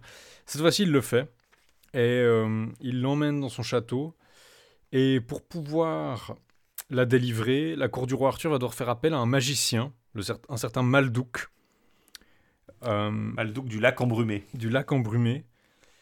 Et ils vont devoir euh, faire appel à lui, mais il va avoir un prix.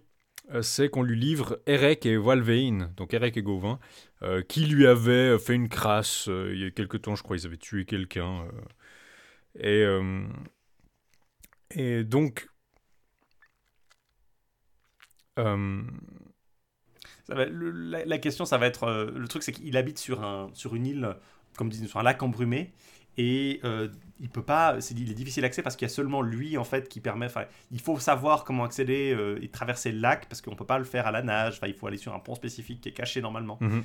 Et en fait, ce qui va se passer, c'est que la fille de, Malduc va permettre à Arthur et à sa suite, mais pas euh, Gauvin et, et, Eric, qui sont pas là en fait, d'accéder euh, au, disons à la, à la, à la maison de son père, enfin au, domaine de son père.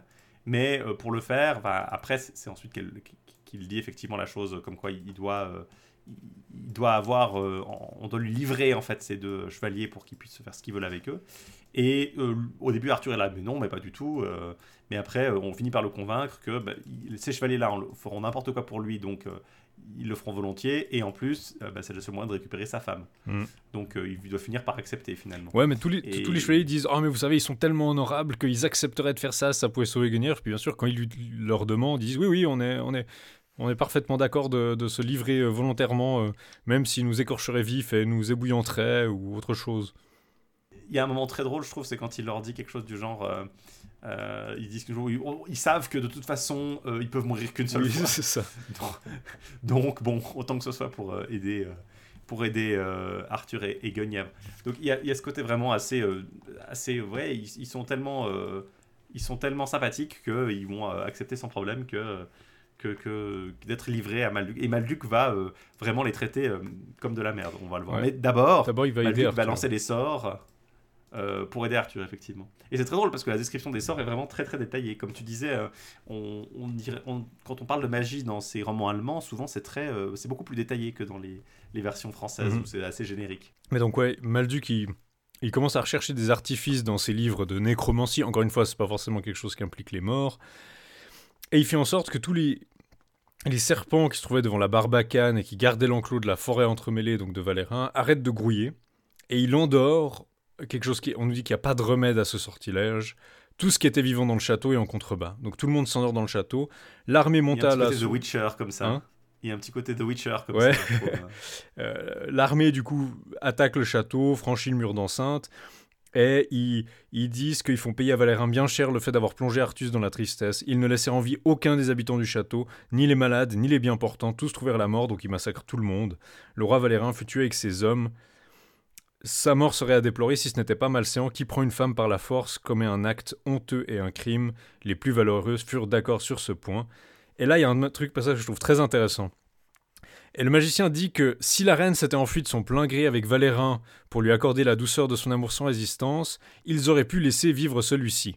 Beaucoup parmi ceux que l'amour fait souffrir outre mesure tinrent le même discours. Le roi Artus était si noble qu'il exprima une opinion semblable, le croira qui voudra. Autrement dit, Malduc et Arthur qui disent bon, si, ça si elle était partie de son plein gré, on n'aurait rien fait. Là, on va buter tout le monde, mais si elle était partie de son plein gré. Euh, et puis le narrateur qui est un petit peu sceptique quand même, genre, euh, ouais, bon, Arthur, il fait comme il fait comme s'il était noble. Je, trouve, je trouve intéressant parce que ça, c'est un peu la seule indication qu'on a que euh, de, la connaissance qu'a l'auteur du, du Lancelot du, bah, de, éventuellement, il sait peut-être ce qui se passe vraiment dans le Lancelot en prose. C'est-à-dire parce que c'est pas quelque chose qui, trouve chez, qui se trouve chez Chrétien, en l'occurrence, enfin, le départ de, le, de Guenièvre, enfin, le, Guenièvre qui rejoint Lancelot. Mhm. Euh, mais c'est vraiment. Euh, c'est ça que je trouve intéressant, vraiment, ce côté. Euh, éventuellement, peut-être qu'il suggère ici qu'il trouve que ce, récit français où Guenièvre et Lancelot finissent par partir ensemble, puis finalement tout le monde s'entend bien, c'est un peu des, c'est un peu des cracks, c'est n'importe quoi ça peut pas euh, ça peut pas exister euh, mhm. ça peut pas exister comme ça quoi c'est vraiment euh, c'est français qui inventent des trucs ça, ce côté vraiment très ah oui il est français et, et, l'adultère c'est naturel personne tout le monde s'en fiche mais nous franchement je suis pas cet avis là un peu, un peu ce côté-là. Je sais pas si c'est. tu penses aussi. Je sais pas si c'est entièrement dirigé là-dessus, mais je trouve que c'est intéressant parce que ça soulève une espèce, ça, soulève une espèce de fil narratif qui est rarement exploité, mais qui est justement la question de oui, mais si, euh, si cette dame, cette espèce de twist, si cette dame enlevée, elle serait en fait consentante, genre quelque chose qu'on pourrait voir dans, euh, je sais pas, plus proche de nous, mais Camelot. Euh, si on regarde dans Camelot, l'idée justement qu'un jour Guenièvre se barre, mais de façon parfaitement consentante. Et ce qui est assez intéressant sur le plan du, du lien avec la légende de Lancelot, qui est que Guenièvre est adultère, mais de, son plein gré, puis que c'est ça sa vraie transgression dans le reste de la, de la légende. Oui, il y a de ça, effectivement. Mais justement, c'est ça qui me. Le croira qui voudra, c'est sur la noblesse d'Arthur. Mhm. Et euh, ouais, Arthur serait pas si noble en vrai que l'a raconté, qu'a pu le raconter les, la, version française. Euh, et euh, de toute façon, avec vos mœurs un peu bizarres, les Français, vous êtes. Alors bon, après, je, suis bien d'accord que c'est pas le roman idéal pour, pour faire ces parallèles, vu que de toute façon, la politique sexuelle d'Ulrich von Satzikoffen semble assez différente, par exemple, de celle de, von Ayer. Mais il y a peut-être un côté vraiment intéressant là-dedans dans le côté, euh, ouais, euh, on est, euh, disons, dans tout le roman, c'est quand même un homme qui fait ce qu'il veut avec les femmes, mais à aucun moment les femmes remettent ça en question et à aucun moment les femmes prennent leur autonomie ou font quoi que ce soit, tu vois. Non, par contre, elles, sont, super sexy et enthousiastes et elles ont très envie de, de, l'épouser voilà, trois ou quatre fois. Mais seulement, mais elles, elles le font seulement, toujours avec le même homme, parce que c'est Lancelot, parce qu'il est fantastique. Il n'y a personne d'autre qui va se mettre à, qui les femmes n'oseraient pas normalement euh, faire ce que fait Guenièvre, par exemple, dans, la, dans le reste de la matière de Bretagne. c'est aussi pour ça que Lancelot est finalement si, euh, comment dire, si facilement, euh, ouais, je sais pas comment, comment, comment dire ça autrement. aussi il est si facilement transformé en un héros qui est tout simplement, purement et simplement juste un type super sexy, mais qui ne va pas commettre d'adultère à proprement parler, Mm. puisque euh, il ne couche jamais avec une femme qui ne lui est pas mariée ou qui ne lui est pas promise immédiatement après. Euh, mais du coup, euh, ça nous amène juste à la fin du massacre du château. J'ai dit il massacre tout le monde, c'est pas complètement vrai. Euh, justement, il y a Guenièvre qui est dans le château en train de dormir avec 30 jeunes filles d'un sommeil si profond qu'elles n'ont pas remarqué tout le, le boxon dans la, la- la forteresse. Et il faut que Malduc fasse entendre sa voix pour les réveiller parce que sinon il leur serait arrivé malheur, genre peut-être qu'elles auraient été massacrées ou quelque chose. Et Donc l'incendie, peut-être ils auraient détruit le château, puis ils s'en seraient fichés un peu de ce qu'il y avait. Voilà, bon, c'était un peu une mission pour retrouver Guenièvre, donc on pourrait imaginer que ça aurait été mieux de pas la déblayer avec les décombres, mais effectivement, ils vont euh, prier les dames de descendre et on détruit le château avec tout ce qu'il contenait jusqu'à ce qu'il fût totalement rasé. Afin d'apaiser leur colère, les assaillants dévastèrent aussi la colline et l'enclos pour que plus jamais personne ne pût faire du tort aux autres. Donc ils rasent complètement le, le truc, quoi. Et Oui, c'est ainsi vraiment, euh, que euh, il- Malduc avait gagné euh, Erec et Valvein dans sa captivité, et euh, la reine Ginevère demandait au magicien, au nom de toutes les dames et de l'inclination qu'il pouvait avoir pour elle, de bien vouloir apaiser sa colère, de prendre ce qu'il désirait dans ce qu'elle possédait, et de dispenser les fidèles héros d'une expédition qui pouvait mettre en péril leur vie et leur honneur. Elle eut beau supplier, cela ne servit à rien, et elle dut renoncer à intercéder. Donc elle essaie d'éviter que de donner Erec et Walvain. Il y a, a, c'est vraiment le côté. euh, c'est un des épisodes les plus intéressants, je trouve, ce côté. euh, on donne volontairement deux, euh, de nos chevaliers euh, Mhm. à la. À, la, au- à ce magicien qui est un peu ambigu. Et ça, ça illustre assez bien aussi le côté que je trouve assez rigolo dans ce, dans ce, ce récit, où souvent on est ennemi avec quelqu'un et c'est un, un ennemi, un futur ennemi qui nous aide en fait. Euh, C'était pareil avec le quand, quand, euh, Art- quand Lancelot était plus ou moins retenu, comment dire, dans le. Il était euh, retenu dans le château. euh, Enfin, le moment où il perd en fait Hadès et son frère, enfin le, le- sa deuxième épouse, quand il est Mhm. retenu dans le, dans le Chastel Mortel ou Chastel Mort, je sais plus comment ça s'appelle. Châtel-la- Châtel-la-Mort, je crois. Ch- ch- Château la mort. Et euh, en fait, c'est tout simple. Il a, euh, c'est les ravages de, du voisin euh, de son ennemi qui l'emprisonne, qui le, qui le font le permettent de sortir. Et en fait, c'est le type qui va les tuer après.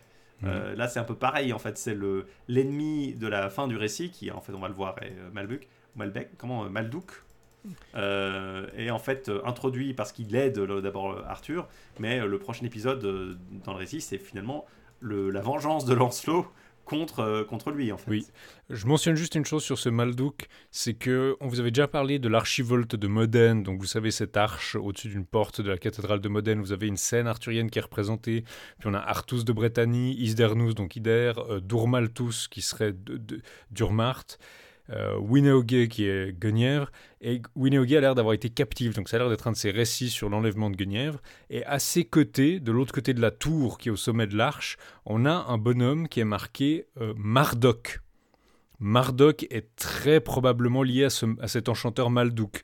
Parce que là, on voit euh, une histoire où cet enchanteur est lié à l'histoire de l'enlèvement de Guenièvre, ce qui laisse penser que cette histoire pourrait être très vieille. Euh, donc, quand euh, Ulrich parle d'une source française ou d'une source latine, c'est absolument pas impossible qu'il dise la vérité et qu'il ait eu un informateur ou quelqu'un qui lui donnait une version euh, assez vieille de cette histoire. C'est fort possible aussi. Mais d'un côté, c'est marrant parce que j'ai l'impression qu'il y a vraiment eu un certain scepticisme à ce sujet. euh, en tout cas, quand je vois Bouchinger, euh, elle, elle n'a pas l'air d'être très très euh, chaude sur l'idée que ce sont le personnage que, relate euh, ce Hugues de Morville qui a donné sa source. Euh, pour elle, c'est vraiment un pastiche global euh, de, plusieurs récits, quoi. Et, c'est vrai qu'il y a beaucoup d'épisodes qui sont assez nettement ça. On va le voir encore après. Il y a encore un épisode qui sera extrêmement, euh, qui sera extrêmement familier à nos auditeurs. Mais j'ai l'impression que effectivement, il y a quand même une structure derrière qui est, qui est peut-être un peu voisine, mais sans être exactement la même que des autres récits qu'on a vus. Et c'est vrai que pour l'instant, cette partie avec Manlouk et le, recours au magicien pour sauver Guenièvre avant de devoir ensuite euh, se tourner contre lui, il y a un côté peut-être un peu euh, possiblement intéressant là-dedans euh, et inédit. Quoi qu'il en soit, euh, avant de reprendre la suite et la fin des aventures de Lancelot, on va écouter une chanson euh, qui pourrait être le mot d'ordre de Lancelot en fait. On va écouter une chanson de la comédie musicale Oklahoma de Rogers et Hammerstein dans sa reprise de 2019 à Broadway. et c'est Alice Stroker qui chante I Can't Say No. So much a question of not knowing what to do.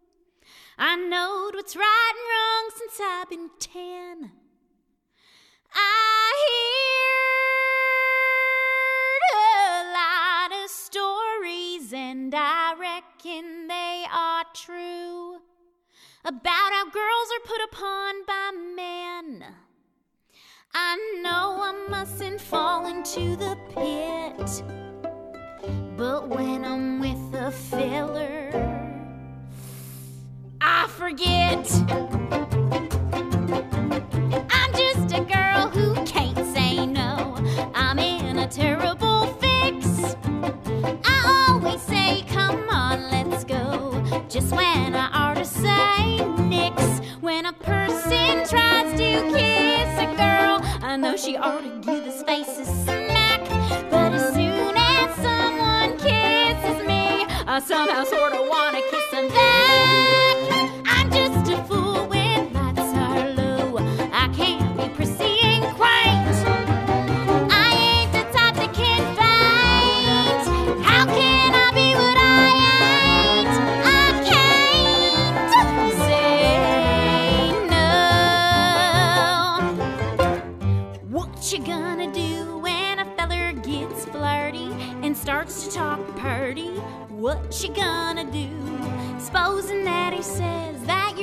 are like cherries or roses or berries. What you gonna do? Supposing that he says that you're sweeter than cream and he's gotta have cream or die. What you gonna do when he talks that way? Spit in his eye?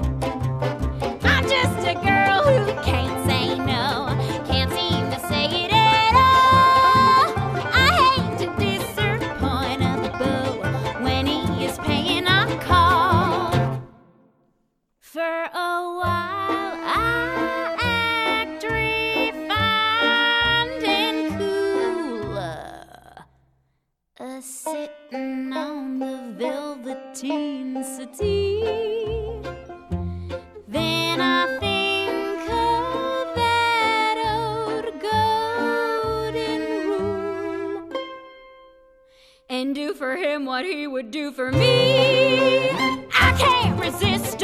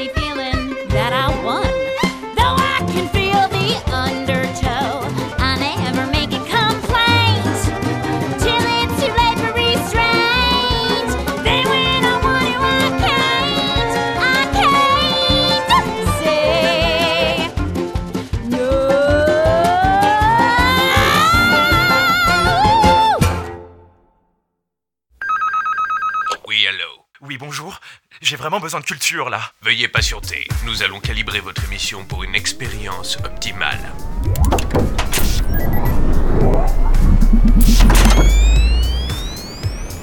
Allô, l'émission est prête. Formidable. Allô Central, votre savoureux condensé de culture, présenté par Morgane et ses délicieux acolytes, une fois par mois sur Radio Kawa. Voilà, alors avant cette petite publicité pour Halo Central, on a entendu I Can't Say No, une chanson tirée de la comédie musicale Oklahoma de Rogers et Hammerstein, chantée ici par Alice Stroker. Et on va reprendre la suite des aventures de Lancelot. On a laissé Eric et Walwain retenus prisonniers, et euh, ça va être au tour de notre euh, héros de venir les secourir. Euh, du coup, Lancelot va raccorder avec ce récit parce que justement, Eric et Walvain sont donc enfermés chez, chez Maldouk Et euh, l'expédition va être rejointe par d'autres qui vont devoir tenter de traverser le lac, euh, notamment Tristram et Cariette, mais aussi un autre bonhomme qui apparemment a des compétences un peu spéciales. Ouais, euh, il, s'appelle Esaelt le long. Euh, je sais pas trop comment il s'appelle exactement, il est censé s'appeler exactement en, en- en français. Euh, c'est un personnage a- qui n'apparaît pas ailleurs. Enfin, il a un nom qui ressemble un peu à celui d'Iseux, I- Isolt Iselt, mais euh, il est décrit comme étant une espèce de, de géant. Enfin, c'est un peu un X-Man en fait. C'est un peu genre. euh, un- Oui, il a, il a un super pouvoir. il a un super cas. pouvoir. Il, en fait, tous les, tous les mois, je crois, il, il grandit de 20 cm en gros.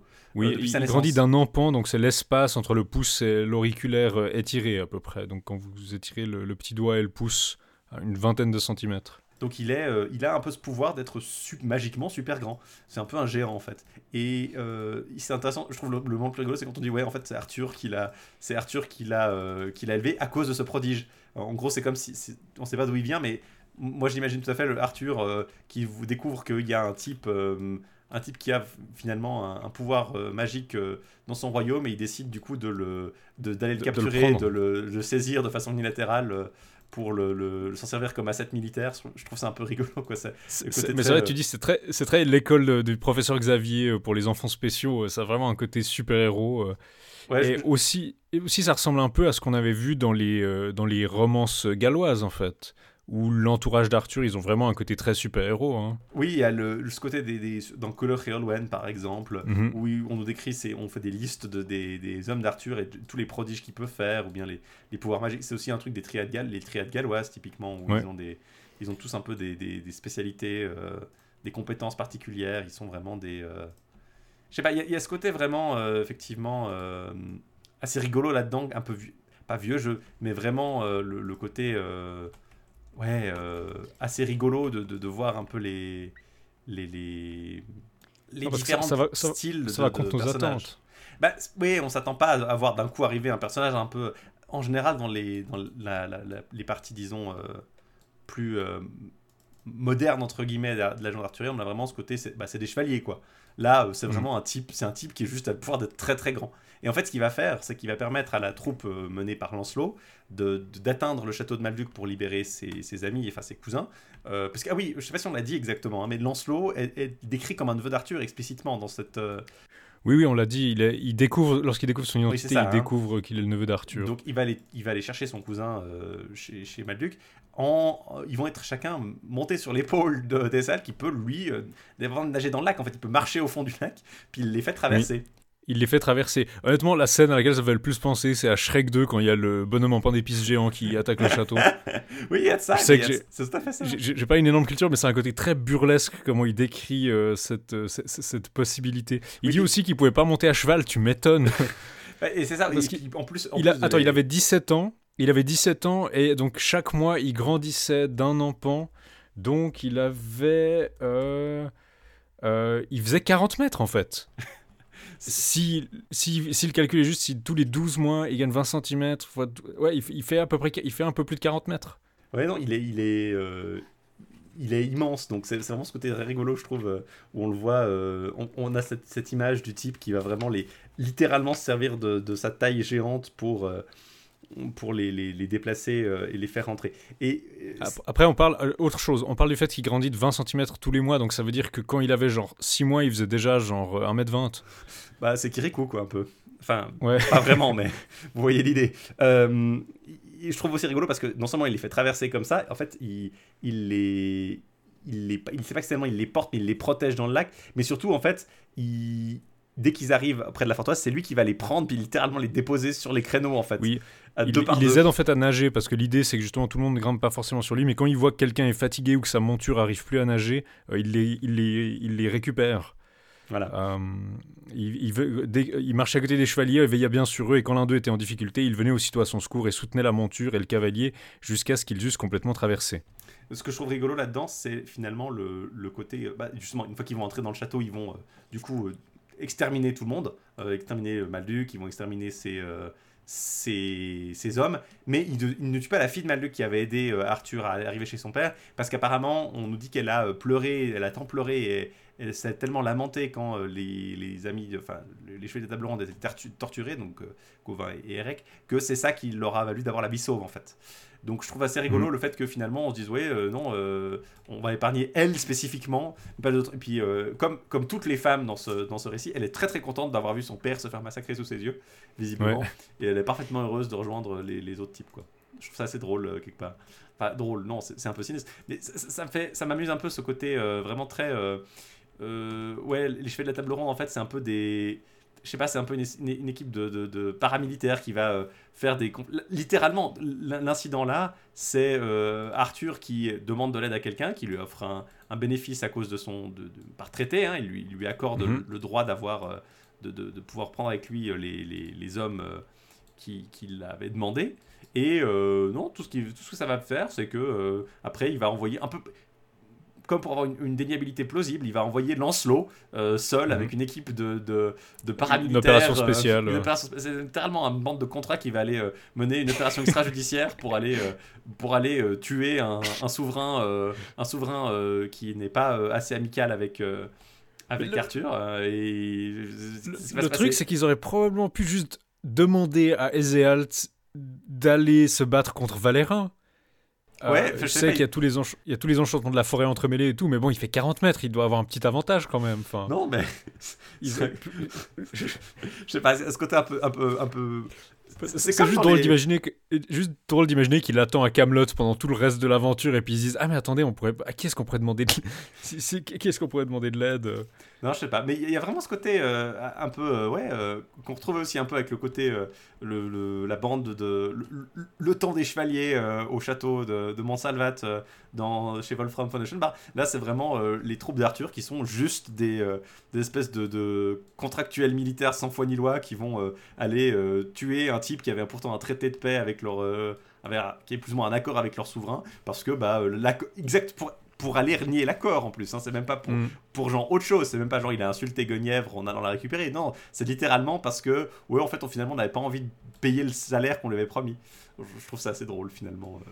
Côté, on va pas s'encombrer d'excuses ou on va pas s'encombrer de, de, Mm. de plans compliqués ou de lui faire des faveurs pour récupérer Gauvin ou de lui faire pardonner. Non, on va littéralement aller le buter pour récupérer les qu'on avait livré. C'est pas une c'est pas une aventure très c'est pas très chevaleresque le ton du roman. Il y a pas vraiment de question de justice ou même Ah. quelque chose qu'on voit beaucoup dans les romans français, c'est la question de il faut que Arthur euh, fasse rendre la bonne justice, rendre le bon jugement, Enfin, il faut respecter son autorité. Littéralement, le roman commence quand le père de Lancelot traite tous. En fait, le- le- on a dit au début qu'il était tyrannique, mais c'est pas simplement qu'il est tyrannique, c'est qu'il traite tous ces sujets de la même façon. Ce qui veut dire qu'il Mm. élève les plus bas et il traite mal les hauts seigneurs, en fait. Et le roman nous dit explicitement ah c'est pas bien ça. Il faut vraiment laisser chacun à sa place. Il faut que les, les, les, gens du commun ils, ils mangent de la merde et il faut que les grands seigneurs euh, on les écoute. Et si tu les traites euh, si tu traites tout le monde mal euh, ben tu vas te faire tu vas essentiellement te faire laminer par par ta noblesse. Et c'est parfaitement normal.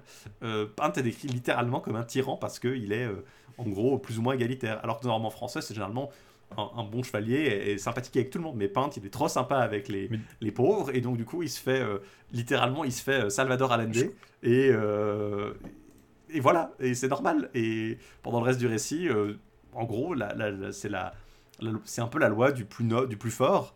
Euh, et euh, la hiérarchie sociale est, est- est parfaitement euh, doit être respectée. D'ailleurs c'est aussi peut-être aussi un peu pour ça que c'est parfaitement légitime pour eux d'aller récupérer Erec et, et Gauvin malgré le fait qu'il y avait un, un sauf-conduit hein, euh, il avait tout à fait le Mhm. droit de les, les garder euh, Oui, il avait, il avait le droit de les ramener jusqu'à sa forteresse en tout cas. il avait mais, Maintenant, mais ça dit, en ça fait, dit pas qu'il avait le droit de les garder. Ouais, certes, mais enfin, l'accord qu'il a connu, il le considère Oui. comme non, nul et non avenu parce que ils font partie d'une classe supérieure, ils font partie des chevaliers de table ronde, et il y a vraiment ce côté un peu, euh, voilà, on est un peu au-dessus des lois, de toute façon, on va faire ce qu'on veut.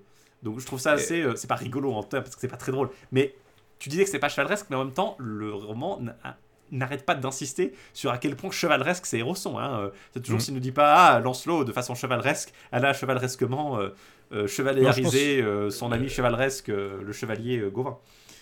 Je pense que le, le seul qui- auquel je pense que je peux comparer, c'est probablement le Père Lesvos, où tu as aussi des massacres, ou genre des romans où tu massacres tout le monde dans un château, c'est quelque chose que tu fais généralement pas. Ou dans le Père Lesvos, c'est parce que c'est un roman qui est complètement fanatique. Là, c'est juste parce qu'ils sont un petit peu énervés contre, contre Malduc. Mais donc Lancelot et tout le monde sont acclamés à leur retour. Eric et Walvain sont bien sûr, tout le monde se réjouit de leur retour parce qu'ils avaient pleuré quand ils étaient partis. On fait un peu la fête pour, les accueillir. Euh, reçoit un salaire particulier. Il reçoit un bouclier rempli d'or comme salaire pour son exploit, donc il est rémunéré particulièrement. Et euh, ça conclut cette aventure de Maldouk. On enchaîne sur une toute autre aventure qu'on a déjà vue dans Le Bel Inconnu. Euh, c'est celle du fier baiser, où vous avez Lancelot qui apprend euh, que donc Lancelot a retrouvé Iblis, ils sont sympas et tout, ils sont bien ensemble. Euh, puis elle lui dit Ah, mais je vais te raconter une histoire, mais il faut pas que tu ailles faire cette aventure. Puis elle Lancelot qui est là J'écoute, et qui décide immédiatement d'aller faire cette aventure, qui est qu'il y a un, un certain roi Durand qui avait trouvé dans une forêt sauvage un énorme dragon, la bête la plus effrayante qu'on avait jamais vue, euh, mais qui parlait comme un être humain. Le, dragon parlait comme un être humain. Et euh, il demandait à plusieurs reprises au guerrier de bien vouloir, pour l'amour de Dieu, lui donner un baiser. Mais le guerrier n'avait pas envie parce qu'il était horrible. Et euh, tout le monde va essayer l'aventure, mais il est tellement horrible, le dragon, que personne n'ose lui donner un baiser. Et euh, Lancelot dit, Lancelot même si on m'en priait avec insistance, je m'en abstiendrais aisément. Habilement, il l'amena à poursuivre ce conte, car il brûlait de tenter l'aventure. Continue ton récit, dit-il. Et donc elle continue à raconter que le dragon poursuit les gens pour leur demander des baisers, euh, puis que ça lamente combien de temps faut-il que j'attende, avec une voix aussi étrange que celle d'une femme sauvage. Et euh, les neuf compagnons de, de Lancelot font demi-tour, veulent pas y aller, mais Lancelot se dit... euh, Lui, il n'a pas scrupule à, à continuer, hein, il est vraiment à, à fond. Mhm. Il va, parce qu'il prend neuf chevaliers pour aller jusqu'au bout, puis bah, il, dit, bon... euh. Donc Lancelot prend neuf euh, compagnons et vont euh, jusqu'à là-bas, mais les neuf autres, ils ont peur, ils font demi-tour. Et Lancelot, il a aucun problème, parce qu'il s'est dit, j'ai été marié quatre fois, c'est pas un dragon qui va me, donner du, fil à retordre. Et surtout... L'aventure est un peu moins bizarre que dans le Bel Inconnu parce qu'une fois qu'il est là, le dragon lui dit li- littéralement euh, pourquoi n'y a-t-il pas un chevalier qui puisse me donner un baiser sur la bouche alors je deviendrai belle et retrouverai aussitôt mon apparence normale? Donc bon, on sait un peu, on sait ce qui va se passer ici. Il n'y a pas le le, le- côté bizarre dans le Bel Inconnu, puis le suspense, c'est qu'à chaque fois que le, le Bel Inconnu, justement, Gui- Guinglin, il essayait de, de se mettre en position offensive pour tuer le, le dragon, le dragon se mettait dans une position de soumission, pas menaçante. Puis du coup, il comprenait pas ce que c'était ce manège, et puis ensuite, le dragon lui arrachait un, un bisou. Tandis que là, c'est littéralement un dragon qui dit « Libérez-moi de cette malédiction ». Donc bon, on n'est pas... euh, Ouais, c'est c'est un peu plus évident là, effectivement. Mais d'un côté, euh, je, je trouve ça assez rigolo l'implication qu'en fait les, les autres types euh, qui sont venus tenter l'aventure, ils sont là, ah, on la fait pas à moi. euh, tous- les dragons disent ça euh, de nos jours. Et du coup, ils refusent de lui faire un bisou euh, parce qu'ils disent ah non, c'est. C'est le troisième. T'as un type qui a. T'as un, type qui a juste le visage tout suturé, puis qui est là, c'est le troisième dragon qui me fait le coup ce mois-ci. Euh. Euh, C'est ça, non, je, je- je me demande s'il n'y a pas un peu de ça quoi là-dedans. Euh, donc c'est. euh, Mais donc il l'embrasse, elle, fon- elle- elle fonce dans la rivière et puis elle se change immédiatement en très belle femme. Euh, il la conduit à Cardigan, l'émoi est très grand. Euh, Lancelot ne finit pas avec elle, ce qui marque peut-être une espèce de progression, en tout cas de contraste avec avant.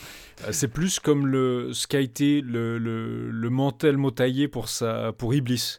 C'est une manière de montrer qu'il est le plus courtois et le plus courageux des chevaliers, en fait.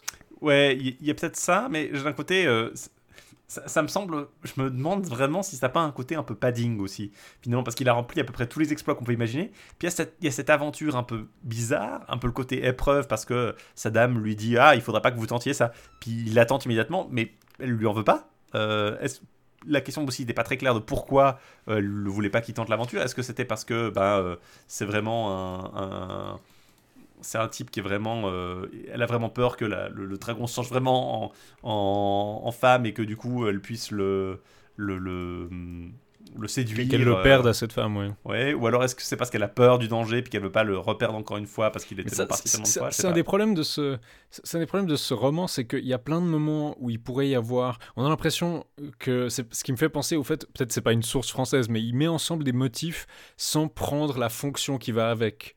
Euh, genre, c'est ce qui s'était passé avec, justement, je disais, dans le Bel Inconnu, il y avait un suspense et une tension, parce que le dragon avait l'air juste d'être un dragon dangereux, et puis le twist, c'était que le, le fier baiser était ce qu'on attendait. Là, il n'y a pas de twist. Euh, pareil, elle lui dit va pas faire cette aventure, bah, c'est un interdit. On s'attendrait à ce que l'interdit soit rompu et qu'il y ait une conséquence, comme tu dis, comme dans un, comme dans un conte ou dans un, une histoire comme celle de Yvain. Exactement. Il, il- il su- il surestime son besoin d'aventure et puis il délaisse sa femme.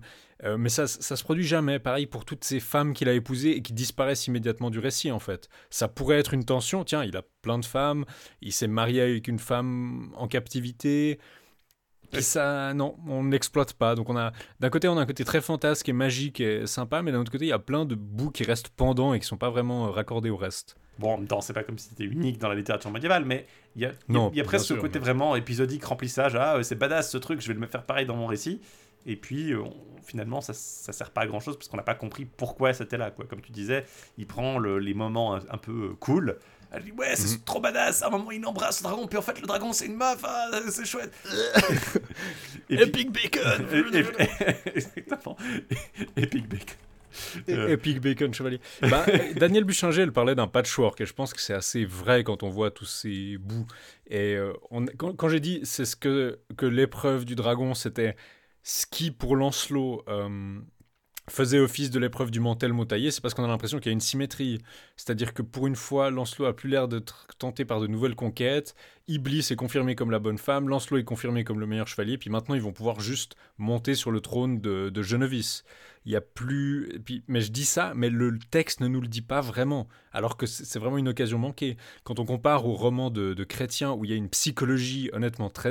Peut-être pas subtile, mais en tout cas très développée. Et puis il y a cette idée où ce que je vous disais avant, être chrétien, il aime bien torturer un peu ses héros. Là, on a, on a des héros qui sont littéralement torturés, mais ils sont tellement vaillants et univoques qu'on les voit même pas souffrir en fait. Ouais, On les voit se venger. Évidemment, ils sont, euh, ils sont en train d'être. euh, Comme tu disais, comme on disait avant, je pense qu'il y a le côté vraiment très. euh, euh, les, les gens, ils savent, ce que, ils savent parfaitement ce que c'est la, matière de Bretagne, ils savent parfaitement ce que c'est la littérature chevaleresque, mais ce qu'ils veulent entendre, c'est vraiment des histoires de Ah ouais, on est super, des, des trop héros, trop badass, et on va. euh, Ironiquement, c'est beaucoup plus. Tu t'imagines, c'est vraiment ce côté simpliste que tu peux imaginer, où tu, à ce que. Donc quand tu te dis ah ouais la littérature médiévale, des sortes de chevaliers qui font des bons chevaliers ils sont des trop bons chevaliers, c'est trop ça. Bah, c'est un peu ça en fait. Euh, Il Mm. n'y a pas de twist, il n'y a pas de spécifiquement de trucs un peu bizarres. Lancelot, Lancelot n'est même pas genre. Lancelot a, a- disons, il est présenté de façon assez monotone quand tu regardes simplement les, les récits, si tu t'arrêtes au premier abord, parce qu'on dit littéralement oui c'est juste le meilleur chevalier. Mais il y a une raison pour Mm. laquelle c'est intéressant le fait que ce soit le meilleur chevalier, parce que fondamentalement c'est un traître, c'est le plus, c'est à la fois le meilleur chevalier et un super gros traître. Littéralement, il est adultère avec la femme de son suzerain et il consomme ça. Euh, c'est à la fois un idéal et un, un interdit complet. Et là, c'est juste complètement paralysé parce que c'est juste le seul interdit vaguement, c'est la bigamie qui, qui, qui va poursuivre. Mais c'est présenté comme juste un truc badass qu'il fait parce que il- toutes les femmes veulent de lui. Donc finalement, c'est juste un côté un peu voilà euh, wish fulfillment quelque part. Euh, les, chevaliers sont, les chevaliers sont des chevaliers super badass et super bourrins et tout le monde est à sa place et euh, les agneaux sont- les- les- et si vous êtes un chevalier super badass et super bourrin bah, vous gagnerez plein de royaumes et vous aurez euh, plein de, de femmes qui voudront coucher avec vous. Puis à la fin vous aurez quand même une femme fidèle et, et avec qui vous serez, euh, vous serez marié vous aurez des enfants des héritiers et, et tout sera bien pour le tout ira bien dans le meilleur des mondes. Et comme tu disais ce Mais côté euh, il- y a stratification côté- sociale comme ça Il y, a clairement ça qu'on a déjà évoqué, mais je pense aussi à un côté très euh, artificiel. Euh, vous vous rappelez, le début du roman, c'était la, la, ce qui, celle qui deviendra plus tard la Dame du Lac, la reine des fées de la mer. Je dis tout le temps des, fées de la mer, mais en fait, le terme allemand, c'est C, qui en fait peut vouloir dire la mer ou le lac. Donc, c'est pas vraiment. euh, c'est- aquatique, mais ça pourrait être l'un ou l'autre. Mais elle avait dit je peux pas te on peut pas te dire ton nom, tu devras tuer Yverette pour le savoir. Et il y a aucun moment où c'est vraiment expliqué parce qu'il tue Yverette, et là, il y a une dame qui vient lui expliquer. Euh, Oui, c'est ça, Une dame y a- qui vient a- expliquer son nom. Et c'est absolument pas organique. C'est une, dame envoyée par elle qui vient le lui dire à ce moment-là. Il y, a- y un côté vraiment très artificiel, euh, comme tu dis. Euh, C'est vraiment mécanique, quoi. Il faut, il faut que ça se passe, donc ça se passe par l'intermédiaire d'une dame. Et parfois, on se moque un peu de de la tendance à avoir des, des, des, des Deus Ex Machina un peu trop faciles dans ces récits médiévaux. Mais là, c'est vraiment porté à son paroxysme, j'ai l'impression. Tu coupes un peu. Ah, euh, ouais, non, comme je disais, euh, c'est porté à. J'ai l'impression que cette tendance un peu euh, Deus Ex Machina qu'on voit parfois dans les récits médiévaux et dont, on se moque un peu parfois, c'est toujours des demoiselles qui apportent des trucs. Mais là, c'est juste simplifié à l'extrême et du coup, ça fait ce côté un peu bizarre. Hmm. Je vais juste lire avant qu'on parle de la fin du roman. Euh, après cette histoire de cette dame qui était changée en serpent ou en dragon ou en vivre, il nous raconte sa backstory. Elle est aussi très c'est pas sur ses corps, parce qu'elle vient apparemment d'une île que je peux que interpréter comme Tulé. On nous dit, euh, je vais vous le relater tout de suite, elle s'appelait la belle Elidia, elle était la fille d'un roi de Til, T-H-I-L-E. Les gens savants et ceux qui connaissent le monde le savent bien, Til est une grande île située dans la mer, on y trouve une abondance de merveilles, personne ne saurait les compter. Une semaine avant Noël, les jours y sont si courts, nous disent des livres romains qui contiennent bien des récits extraordinaires, qu'un coureur peut à peine parcourir un demi-mille avant la tombée de la nuit. En revanche, en été, les jours sont plus longs à Til qu'ici. Vous n'avez jamais entendu d'histoire plus étrange que celles qui sont racontées sur ce pays. La femme qui pêche contre la courtoisie et songe à tromper celui qui la sert pour obtenir son amour en subit les fâcheuses conséquences. Par là, elle compromet sa réputation, car c'est la coutume du pays de ne tolérer un tel comportement que pendant une année. Si ce n'était pas trop long, je vous dirais ce que la dame avait fait. Un jugement avait été prononcé qui décrétait qu'elle prendrait la forme d'un dragon jusqu'au jour où elle recevrait le baiser du meilleur chevalier du monde. C'est pourquoi elle a rampé sur le ventre jusqu'à une forêt de Bretagne, car de nombreux hommes d'âme valeureux la parcouraient en quête d'aventure. Comme je l'ai déjà dit plus haut, elle fut délivrée de son tourment par l'intervention de Lancelot. Oui, c'est un- assez marrant. hein. il, il nous parle de Til, qui est, qui est clairement Tulé. C'est une île où les jours sont très longs en été, très courts en hiver, et puis il y a des trucs merveilleux qui se passent là-bas. C'est clairement Tulé. C'est l'Islande, ouais, c'est Tulé, c'est le nom que donnent les, les anciens Grecs, les anciens Romains. L'Ultima Thule, en fait, c'est la terre du le plus au nord. Soit c'est l'Islande, euh, ça a été interprété comme l'Islande ultérieurement, après, après la découverte de l'Islande. C'est plus probablement, sachant qu'il y avait des habitants, selon les, les marins euh, grecs qui, qui s'y sont rendus, c'est plus probablement la Norvège ou, ou le nord de la. Enfin, en tout cas, une- la côte scandinave. Et effectivement. C'est l'Atlantide. c'est- C'est Euh, l'Atlantide, mais en plus raciste que Platon. Exactement. c'est juste. Euh, ou alors, en Non, plus- cherchez- en cherchez peut-être pas- à l'occurrence. Ch- Cherchez peut-être pas euh, Tulé sur internet, vous risquez de trouver euh, du, Oui, je y a- crois, du black metal nazi. euh. Il y, a- y des, il y a des côtés, ça a été exploité comme ça euh, après, effectivement, malheureusement. Euh, mais en l'occurrence, c'est vraiment c'est intéressant, je trouve, le côté euh, ah oui, c'est dans ce pays magique, euh, merveilleux, où ils punissent les gens qui font des transactions comme ça. Euh, je pense qu'il faut plutôt y voir effectivement un- genre la Norvège ou quelque chose comme ça, parce que c'est suffisamment près pour que pour qu'on puisse y ramper, euh, pour qu'on puisse euh, enfin, y aller en rampant. Donc euh, j'imagine que effectivement, c'est plutôt ce genre de, de parcours terrestre qui est possible. Enfin, quoique. Euh, mais oui, c'est c'est c'est assez intéressant ce, passage de Tulé. C'est différent, c'est comme s'ils avaient complètement soudainement lu un, un bouquin tout à fait différent, puis ils voulaient placer ça euh, maintenant Mhm. d'un coup. Puis je trouve marrant parce qu'il dit, je vais vous expliquer pourquoi elle avait, elle avait été condamnée comme ça. Puis il dit, elle venait d'un endroit super cool où il se passait des trucs magiques et assez dingues. Enfin, si c'était pas trop long, je vous raconterais ce qu'elle avait fait. Mais bref, elle a été changée en dragon. Genre, il, il dit, je vais vous raconter la backstory, puis en fait, il le fait pas. Il nous dit juste qu'elle venait dans un, euh, qu'elle venait d'un endroit cool. Alors peut-être que peut-être qu'on est censé remplir nous-mêmes, c'est c'est censé être un peu un sous-entendu, un peu mesquin. non, euh. je crois qu'il il dit justement qu'elle a, bah, il dit là, qu'il tolère le genre- l'inconstance, etc. pendant un an. Donc ça sous-entend, bon, elle a été infidèle pendant plus d'un an, quoi. Oui, c'est c'est assez ça, quoi. Je pense pas qu'il y a particulièrement de. de- Mais je, je- je pense que c'est pas une question de. Ah, on- en fait, il oublie tout simplement qu'il voulait dire ce qui s'était passé. C'est assez clair que ce qu'elle a fait est assez clair, je pense. Mais donc voilà, c'était le. On arrive à peu près à la fin. Les dernières scènes de l'histoire, c'est que basiquement, euh, Arthur tient sa cour à Dodon, vers Befforest justement, depuis quelques mois. Lancelot passe là-bas. Il choisit le royaume de sa femme pour y devenir euh, seigneur. Il y a une grande cérémonie de couronnement qui, clôt un temps de roman arthurien euh, à la chrétien.